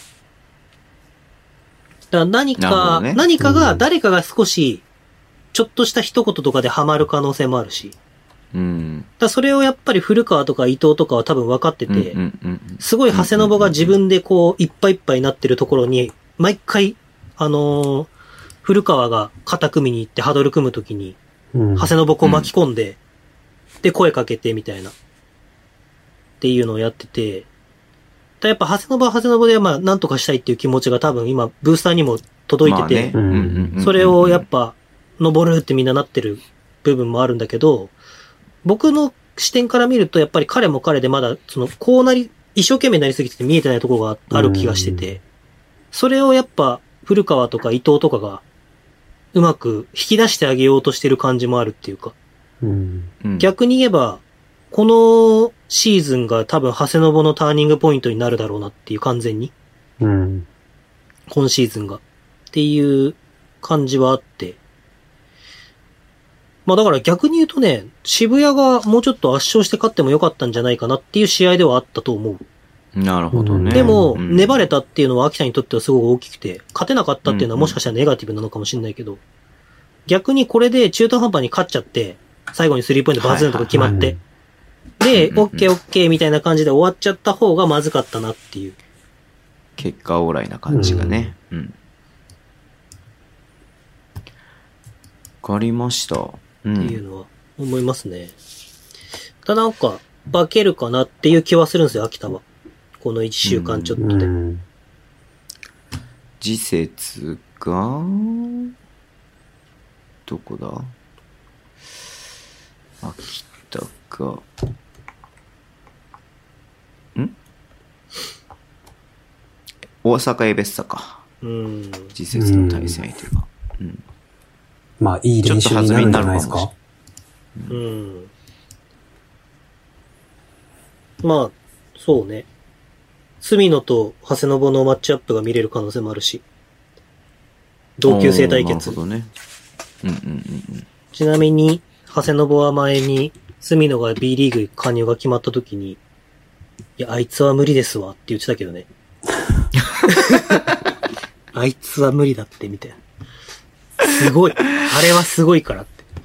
あれはすごいから、うんうんもうマッチアップしたくないよっていうね。うんいや、でも多分高校の時はもともとポジション全然違うからマッチアップしてないんだけど、う。うんうんうんんうん。あんなん止めれますみたいな感じのなんか言い方でしたね。でも今の感じなら止めれるんじゃないですか。今の隅野はだからどっちかっていうとそのなんか、バランサー的な能力がすごくアメリカに行ってうん。身についたんだなっていう気がして、どっちかっていうとそのチームのためにしっかり、ボールを供給してもらうんじゃなくてチームのために仕事ができるうん。動きを身につけたところが、どっちに触れるのかっていうのが。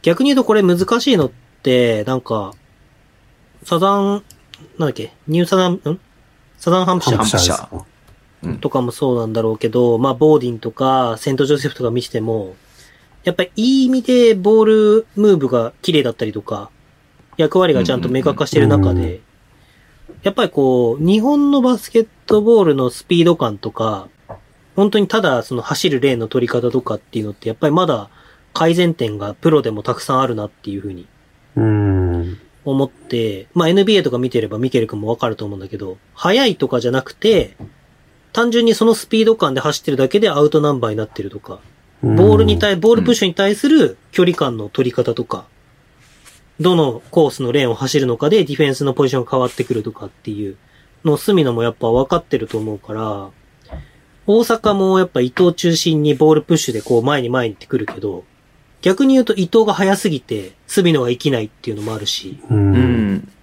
だから、本当だったら、隅野がちょっと前を走りながら、ちょっとこう、じらしながらボールプッシュをしてきてくれて、バーンって飛ばしてくれると、コーナーでバーンってこう合うんだけど、うん。伊藤が前にグイグイ行くから自分も思いっきり走んなきゃいけなくて、だから橋本とかは逆にそこにすごい合うっていうか、うん。。そのスピード感に。で、もちろん大阪が、その、走るバスケを志向したいっていうのがあるから、なんだけど、そういう意味ではやっぱ隅野はちょっとこの迷いは絶対あるだろうなっていううん気はしますね。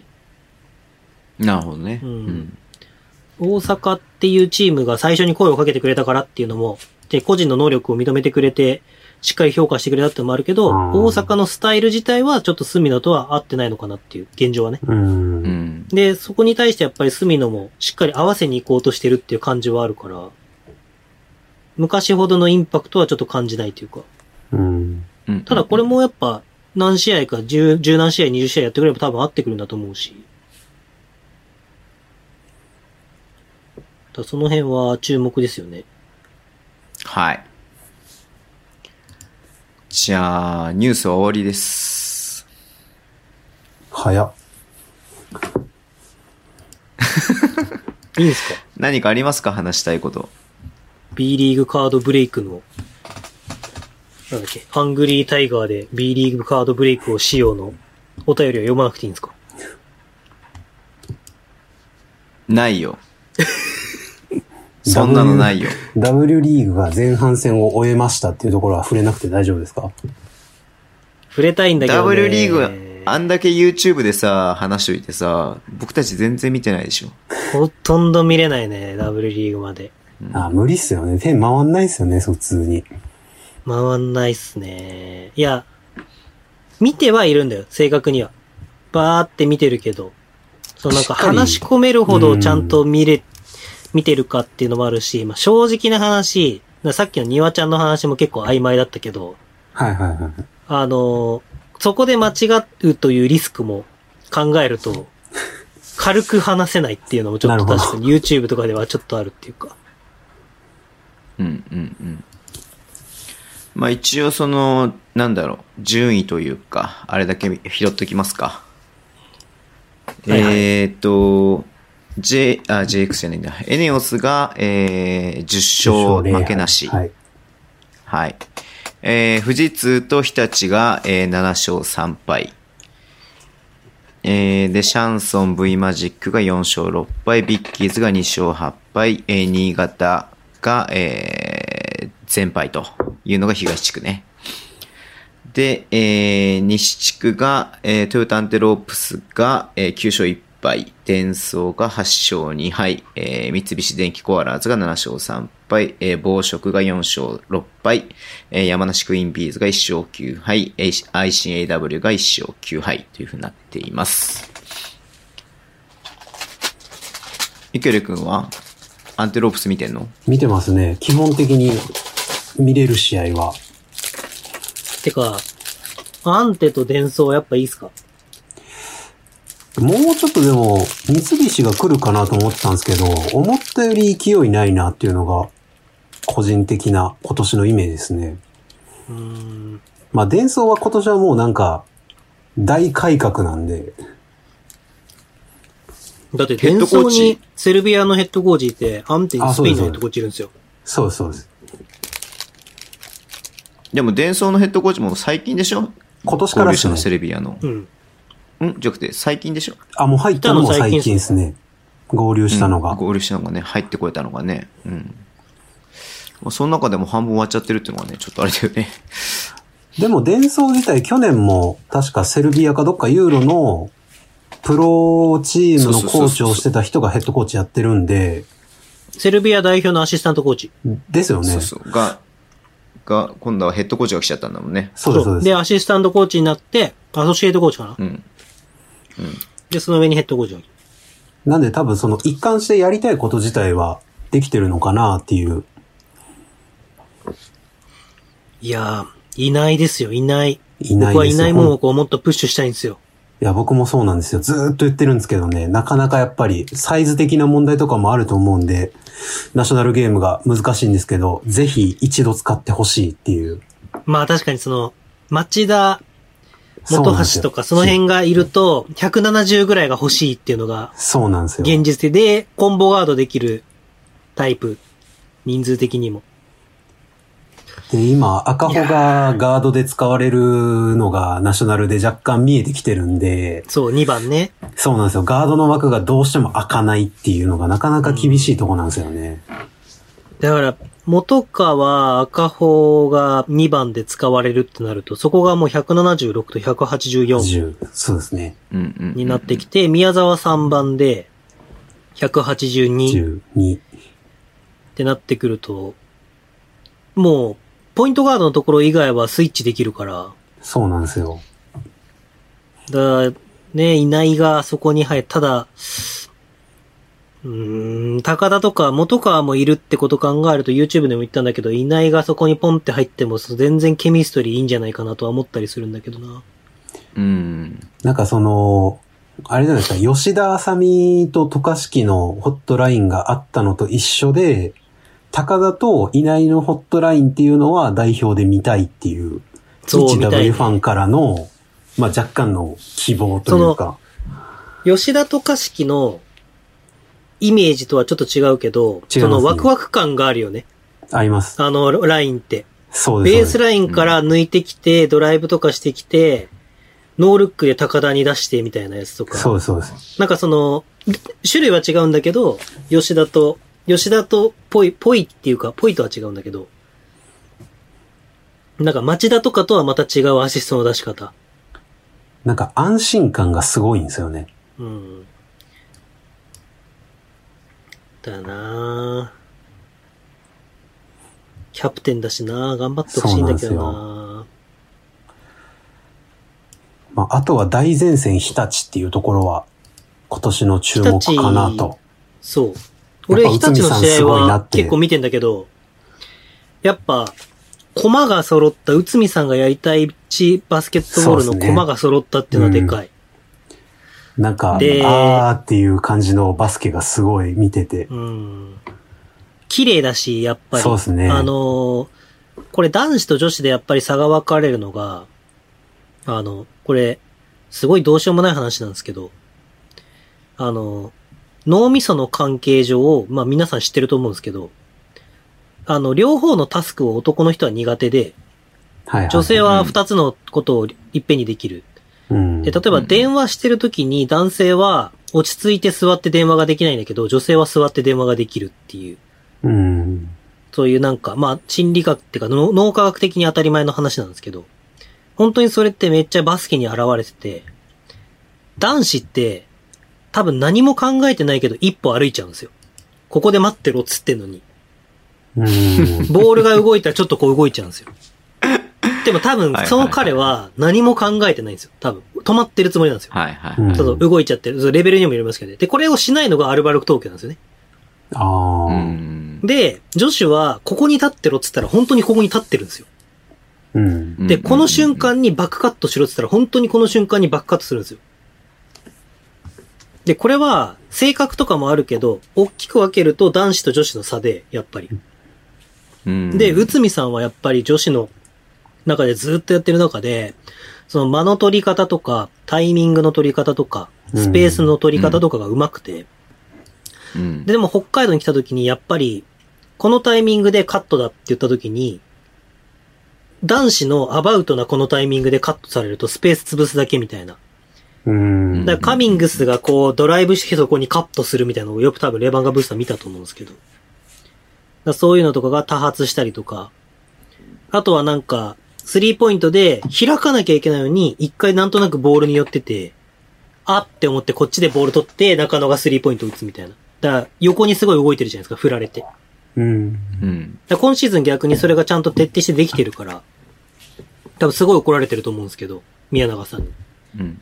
だからそういうのがほんのちょっとのことなんだけど、だから、谷村がスリーポイントをずっとシャンソンとかで練習し始めて、代表に選ばれ始めはいはいうんうんて、スリーポイントとかシャンソンとか代表でも練習し始めたところの、おそらくもう彼女はその代表に入るか入らないかって言われると多分、20番目ぐらいのギワ、ギリギリっていうか、12人のうちには入ってないけど、18人ぐらいには入ってるぐらいの多分選手。うん。なんだけど、そのためにスリーポイントを一生懸命練習したっていう努力とか、うんっ。ていうところがすごい生きてるし、だからそういう意味、いい意味でもメンバー構成がすごく、内海さんのやりたいこととかっちりハマってるっていううんう。んうん。のは、面白いですよね。だから結局その、なんて言うんだろう、リクルート力とか、ヘッドコーチをどう、ヘッドコーチをどう活かすか、クラブが。ヘッドコーチは選手をどう活かすかだけど、うん。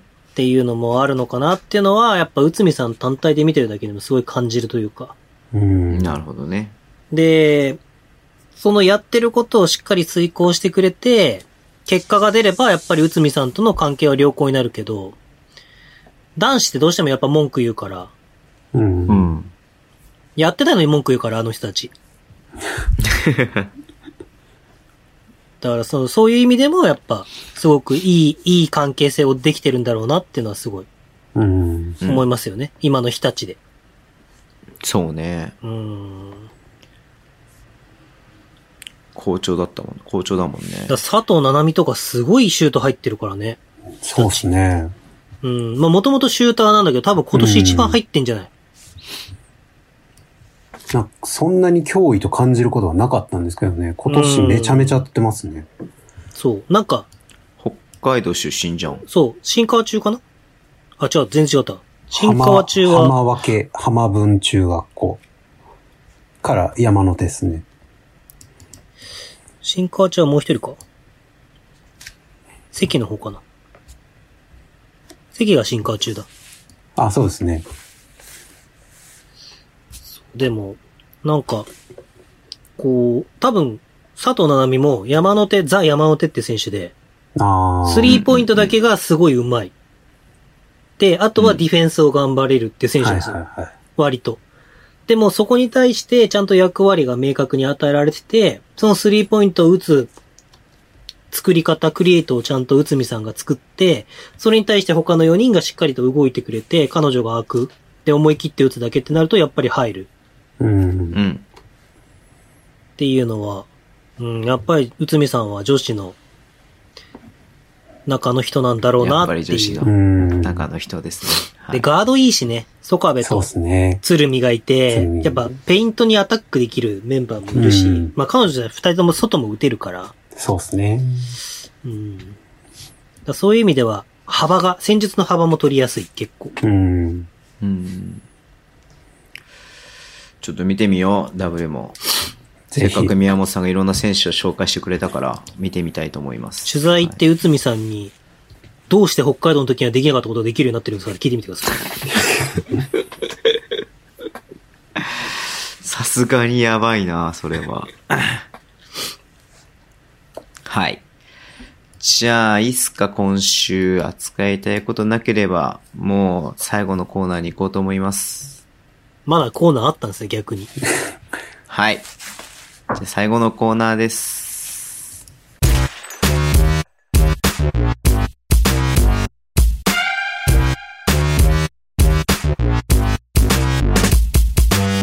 お便りコーナー。エクパへのお便りです。お疲れ様です。タロンタです。トロント、ついに今年初の雪が降る。トロントへ来た当初は、雪が降るとテンション上がってましたが、去年くらいからそんなにテンションが上がらなくなりました。雪国出身の宮本は雪が降るとどんな気分になりますかズボンさんは雪を見るとテンション上がりますかというお便りです。宮本さんは雪が降るとどんな気分になりますか僕は、やっぱ嬉しいですね。あ嬉しいの、へうーん。だ僕って結き構、交通機関とか止まっちゃうじゃん。いや、そんな田舎に住んでないんで、僕。いやいやいやいやいやいや東京とかほん、マジで、マジで降ったらさ、止まっちゃうじゃん。ああ、そういうことですか。電車とか。でも真面目にめっちゃ降ったら。うん別になんかそんな移動することとかないし、なんか東京って逆になんか諦めがつくじゃないですか。あ、もう降っちゃって動けないからもう休みそだ、のみたいな。僕昔あっみんなそせうそうそうそう。僕昔あったんですけど、雪が降っちゃって、あのーバスケの練習があったんですよ。で、僕の感覚では別に行けるだろうと思ったんですけど、はいなんはかい。雪国の人はね。そう。んしたら、なんかとりあえずどれぐらい積もってるかなって思って歩いてみて、あ、まあこんぐらいだったらいけんだろうなって思ったら、もうバスも電車も全部止まってるぐらいな感じで来なくて、うんうんうんうんうん。、で、中止になったんですけど、うん。でもなんかその、なんていうの逆に動かなくなるっていうのが、こう、もう自分も行かなくて良くなるし、うんうんうんうん。その界隈でいればいいだけになるから、いいかなっていう。確かにね。逆に北海道って、あの、こう、山の方とか住んでるとう、んバスって、例えば15分に1本バス来るとするじゃないですか。うん。それがもう30分に1本も来なかったりするんですよ。おー。で、あの、それこそ、川は渡れないとか、石狩川のところは渡れないとか、電車は。あ、そうなんだ。吹雪で。うだんからそういうのがあるから、へえ。なんかその、でも、え、でも、でも来るでしょっていう感じなの。北海道って。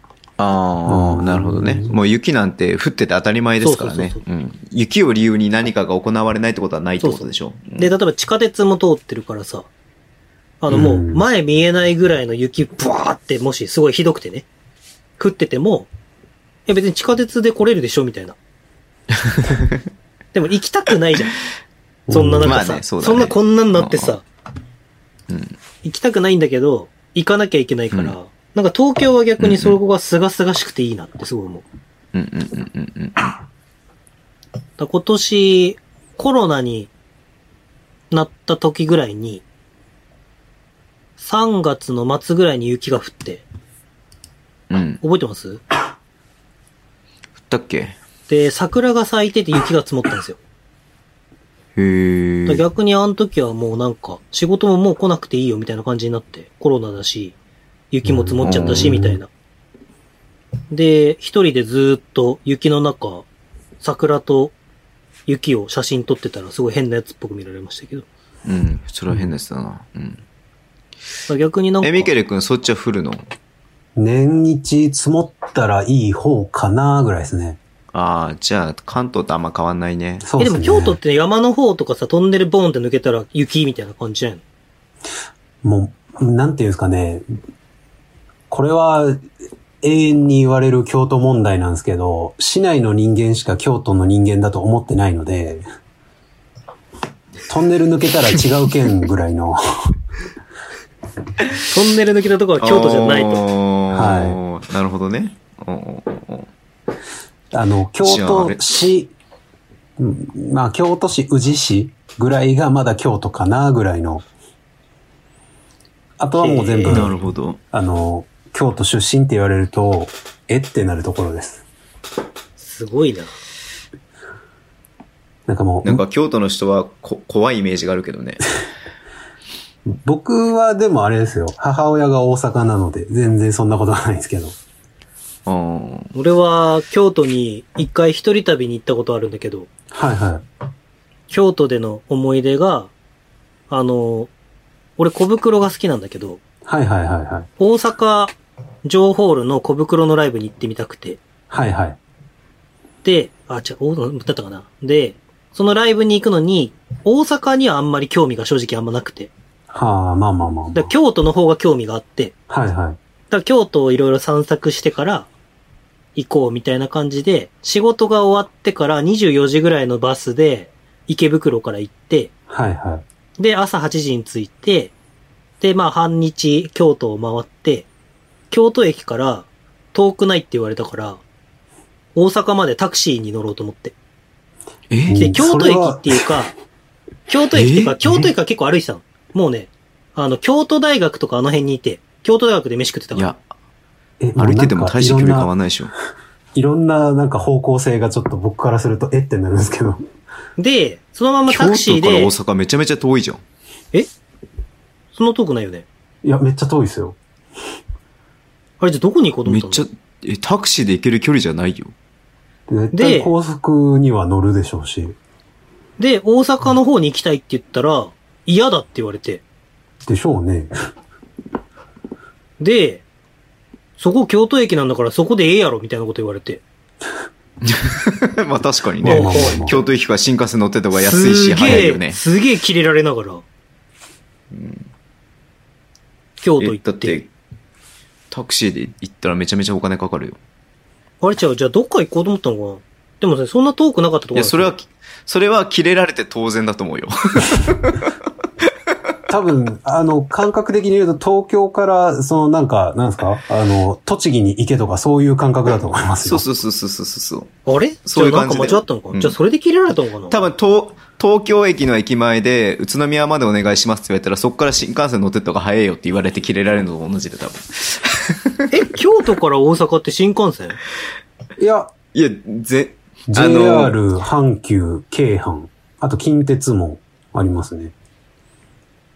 でもなんかそれを、なんだっけ。なんか知り合いに、京都の知り合いに言ったら、京都で大阪っていうワード出しちゃダメっすよって言われて。それはそ多ういう分、問題なの。関係ないと思うけど。そんなん絶対ダメっすよみたいな。いや、それは偏見で50すよ。分で、50分、50分。何が。電車で50分。あれそんなかかるじゃあどこ行こ、いうどこ行こうと思こったこんだけに、京都、大阪は、JR で行けば25分とかですね。ど。あ、だよね。そんなもんで多分。 50分って出てるよ。 50あ、じゃあこ分。れなんか時間がおかしいの。あ、あ、あの、始発の時間だからだ。ああ、多分そうですね。普通に乗ったら、新快速で25分くらいかな。あ、じゃあ俺が思ってたよりかは近いわ。京都の、もっ京と都遠いと駅思っがてたわこうあったら、なんかすごいこっち側にいたんだよね。多分、兄弟の方っていうと、右上なんですよ。北がどっちなんだあれ。あのー、あのさ、札幌、札幌だとさ、北に山があるとかもってさ、考えるからさ。京都わかんはない四方が、四方が山に囲まれてるんです、京都市に関しては。 全部山なんだね盆地なのでも、で。いやでも、京都駅じゃ、あ、じゃ、じゃあ京都大じゃなかったのかなでも、どっかまで行って、大阪の方までずーっと歩いて、その観光地みたいなところをね、こう回ってたんですよ、一人で。兄弟だとしたら、京阪で大阪には出れるし、どこだ、で、なんか自分的には、タクシーでそのままこう行ったら大阪まで行けると思ったら、京都駅に戻されて、なぜみたいな。えでも多分、こそんなの北にの方にいたからっていう、こんなに2時間、1時間半ぐらい歩いてきたのに。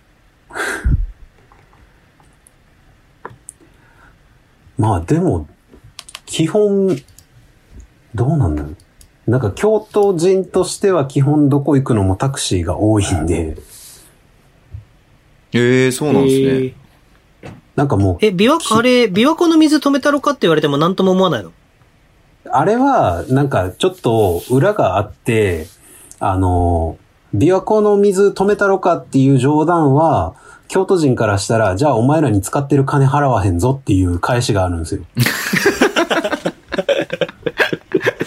なるほど。あれはマジで、そのなるほど年間で確か、うん千万からうん億払ってるんですよ、滋賀に。へえ。え。だから別に、いや、いいよ別にそれやったらっていう、お金払わないからお金払わへんしっていう。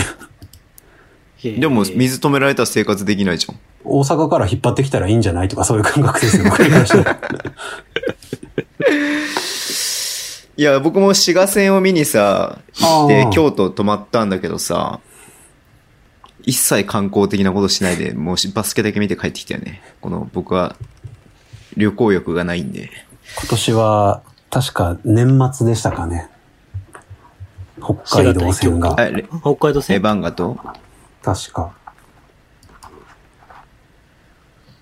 12月の26、7が北海道が滋賀で。で、ああ、そうなんだ。 3月ぐらい確じゃあか行、くか。ある、京都でやる。今確年、か。今年も行くか。うかるちゃん行くか、うかるちゃん、宮本さん、一緒に。うかるちゃん行って、みんなでびっくりドンキーに行くっていう。うん。一番近いですからね、確か。アリーナから歩いてめちゃ5めちゃ分、10分ぐらいのところにびっくりドンキーありますよ。いや、そうよ。この間エクセレンスでさ、びっくりドンキーの話で盛り上がって。うんうんうん。え、長澤くんといや、みんなと。あ、みんなとそう。ん。宮本さんがびっくりドンキーびっくりドンキー言ってたら、すげえびっくりドンキー食いたくなってみたいな話だった。い や早水コーチ確かにななるよね。なるよね。。そうんで、なんかそれを、なんか、車で、選手と、なんか近くに住んでる選手と早水コーチがうん、うんうんなんか一緒に来てるらしいんですけど、乗り合いしてるんだけど、うんうんうんで、行ってる時に、びっくりドンキー行くみたいな話になったらしくて。いや、でも俺めっちゃ今日行きたいけど俺ダメっすわみたいな選手がなんかなったら、なったのかわかんないけど、なんかそんな感じで。で、なんか今度、ちょっとコロナ落ち着いたらみんなでびっくりドンキー行きましょうよみたいな話で盛り上がったんだけど。 えあれ何この感じ終わり終わり終わり。りあ、終わりああ、りがとうございました。びっくりドンキーの話。はい。よし。じゃあもう今日終わりにしよう。宮本さん。もう1時間半話したから。今週のびっくりドンキーを話して終わりにしよう。今週のびっくりドンキーって何すかまあ明で日も、びっくりドンキー行こうかな。うん。何爽やかはちょっともう一回行きたい。爽やか食べたことないんだよね。いや、京都来たらマジでトクラも行ってほしいですね。ハンバーグで言えば。それは、チェーン店なの大悟、大悟の資格だ。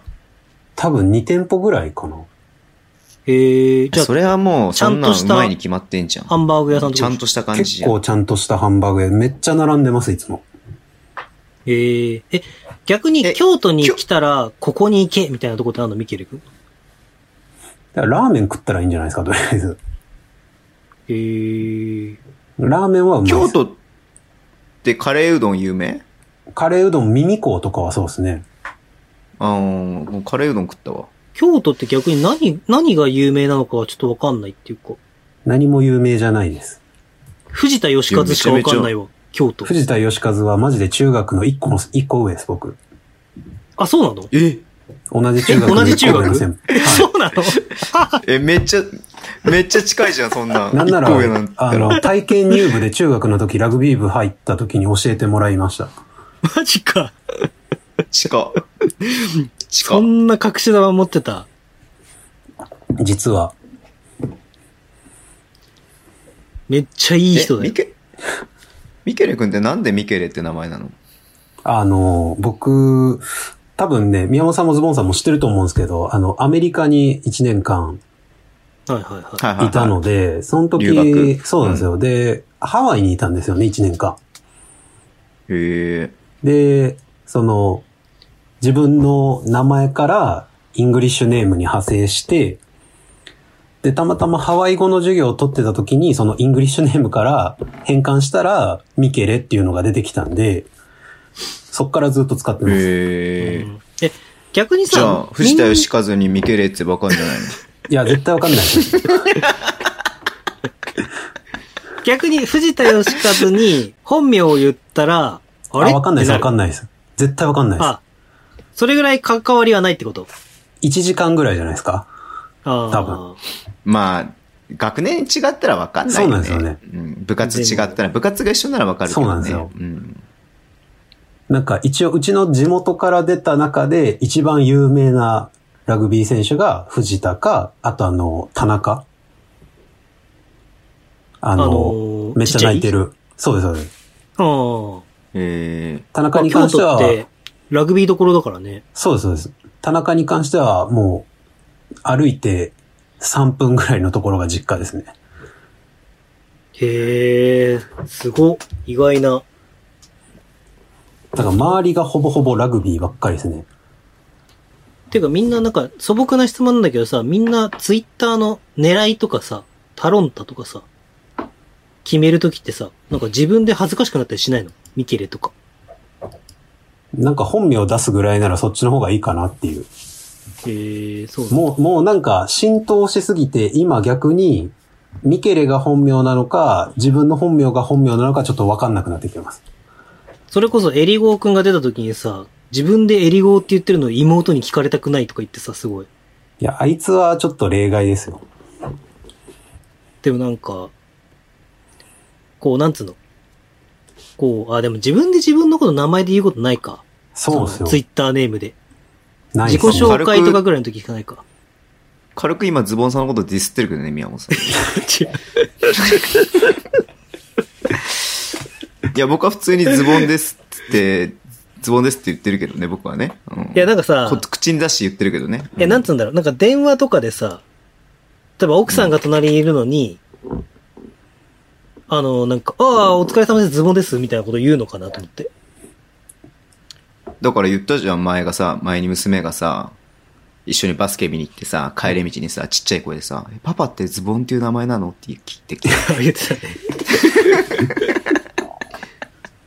いや、だから、その道をさ、もたまさんもきっと辿るわけでしょうん。で、もたまさんでもなんかツイッターの名前変わったりとかさ、最初モリモリさんとかじゃなかったあ、そうなので、今、あの、なんか、この間 YouTube の名前とかも変わってて、YouTube ももたまさんやってて、うん。なんか名前違ってたよ、なんか。えー、もりもりって言われたら、あの、ボール回す方のもりもりしか出てこないんだけど。多分最初に、一番最初にお便りいただいた時は、モリモリさんって名前だった。へー。み確んか。な、なんかうみんなの自分のツイッターネームを考えた時のエピソードとか募集しまし ょうよ。すごい嫌い。僕本名ずっとやってるから。じゃあ逆に宮本さんのさ、ハンドルネーム考えようぜ、みた募集しましょう。ああ、募集しましょう、それ。いな。 いいっすね。うんうん。おしゃべ、おしゃべりメガネクソ野郎とかしよ う。あれ、おしゃべりメガデクソ野郎って いつ、なんかいつかありありましたよね。あれなんだっけ何やったのあれなんかで言わなかったっけそれ。なんかで言ったかもしんない。でもこれ、なんか、大島編集長とかにも質問したことあるんですよ。なんでトニトニなんですかって。っうんうんうんうん。ていうのを聞いて、もうなん忘れちゃったけど。あまりにもゴルフの時に車で二人で暇だったんで。ダントニトーニでしょ、ダントニトーダウニンじトゃなニいトニです。あ、そうなんだ。うんとか。だじゃあ、そうね、だから、う来週から、あ、わかった。じゃあ、来週から、えっ、と、僕のツイッターのハンドルネームを募集します。だからさ、みんなさ、だからトニトニからさ、あの、大芝編集、大芝さん、大芝総編になったりさ、はいブルーズファンインジャパンからさ、大西レオになって、みんなさ、ハンドルネームから本名になる中、宮本さん本名からハンドルネームに変えるっていう、そうですね。逆パターンでいこうよ。ああの、あ来週から僕のハンドルネームを募集しますんで、じゃあえっと来週、宮本さんのハンドルネームを送ってください。はい。送っていただいて、年内、年内募集しましょ そんな長い期間募う。集す年る内募集して、はい。えっ、と、僕が一番、理由も添えてください。まあ、これ来るかはわかんないけどね。はい。はい。理由も添えていただいて、えっ、と、おそらく今回、今年も、あの、なんだっけ、エクパアワード的なやつがあるはずだと思うんで、はいはいはいはい。したはいはいら、宮本のハンドルネーム賞で、僕が、えっ、と、自費で、実家の商品かなんか送ります。はい すごいじゃん、景品結構が。高そうな。めっちゃいいじゃん。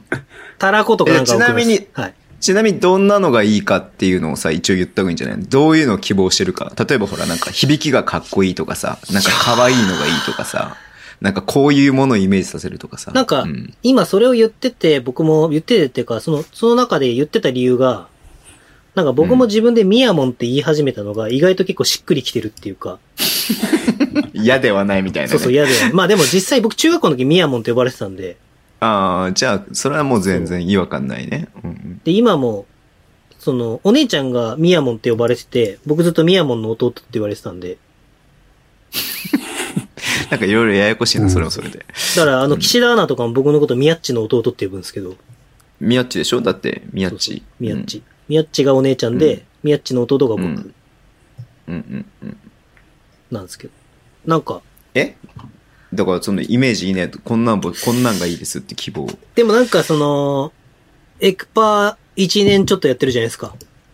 だかはいはいはいはい。らそれで率直に感じたなんか、イメージ。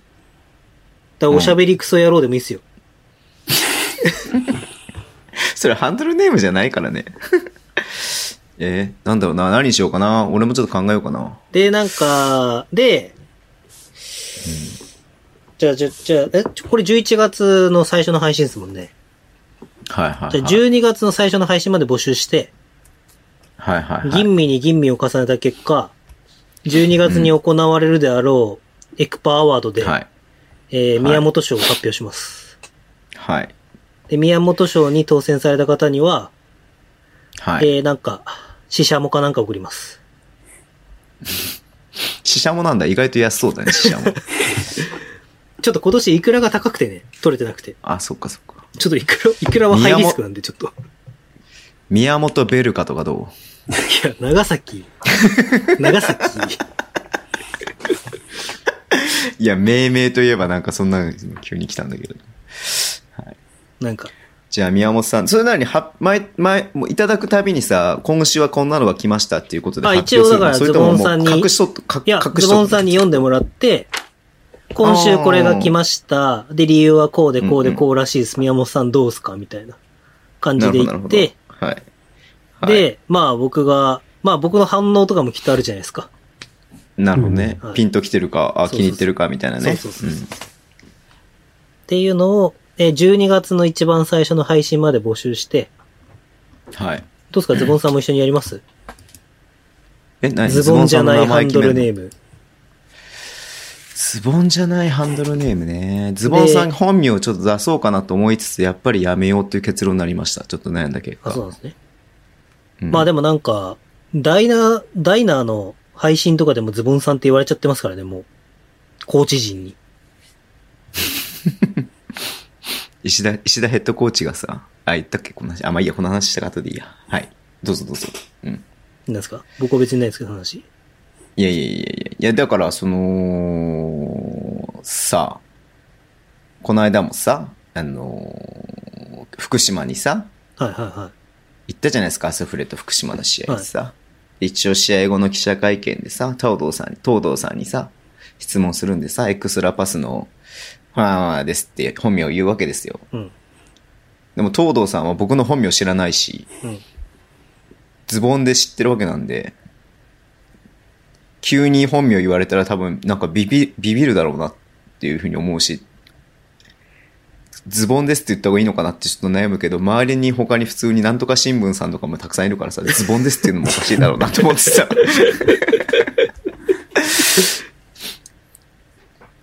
まあ、まあそんな感じで考えてますわ。なるほどはい。で、まあちょっと、ずっと変えるとややこしくなるんで、はい。えっ、と、一週間ぐらい変えます。そのハンドルネーム。一週間も使うのはい。年明け、だから年をそのハンドルネームでまた ぎます。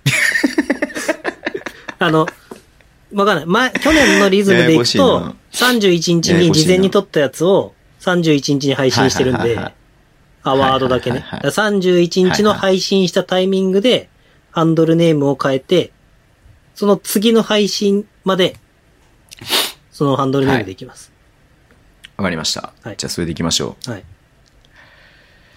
とか言じゃあって、いつも来なかったらどうしよう終わりにしようかと思うのでな。う。はい。もうい送って、送絶対送って、絶対送ってけ来ないでください。本当皆さん。本当に送ってこないでくださ い。はい。じゃあ宮本さん終わりにしてください。締めてください。2分以内に。閉める。なんか今日ありましたっけあと話。ないよ。ないから締めてください。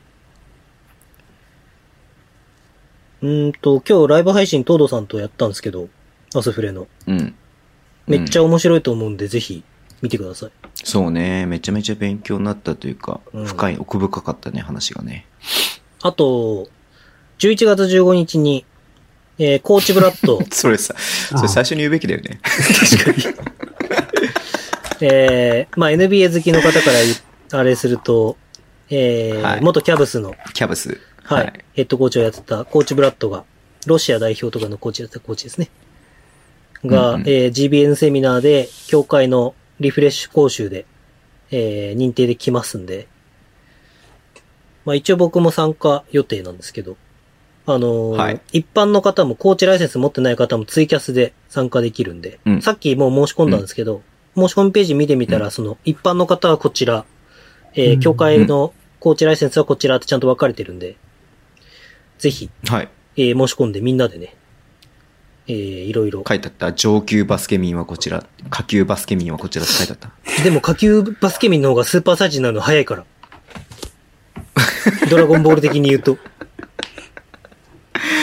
確かにね、うん下級、下級サイヤ人だから ね。うんだからそれはね、もう関係ないんですよ。上級か下級うんかうはんうん。うんうんうんうん。なんで、ぜひ、みんなでね、なんかズームとか繋いで参加した人でなんか、交流会みっていうか、なんか意見交換とかできたらまた面白いなと思ったりとかしたんで、おー、すごいうね、んそれはね。ううんん。どうしよう、300人とか来ちゃったらっうん。いいじゃん。て思うんですけど楽しみだし、楽しみだまあそんなこともやう。ろう、やってみたいなと思ってるんで、ぜひ皆さん参加していただいて、ミケレ君もよかったら参加してみてください。はい。申し込みました。は早い。おー、す ごい。まあでも NBA 好きからしたらね、これ、こんなチャンスなかなかないよね。そうですね。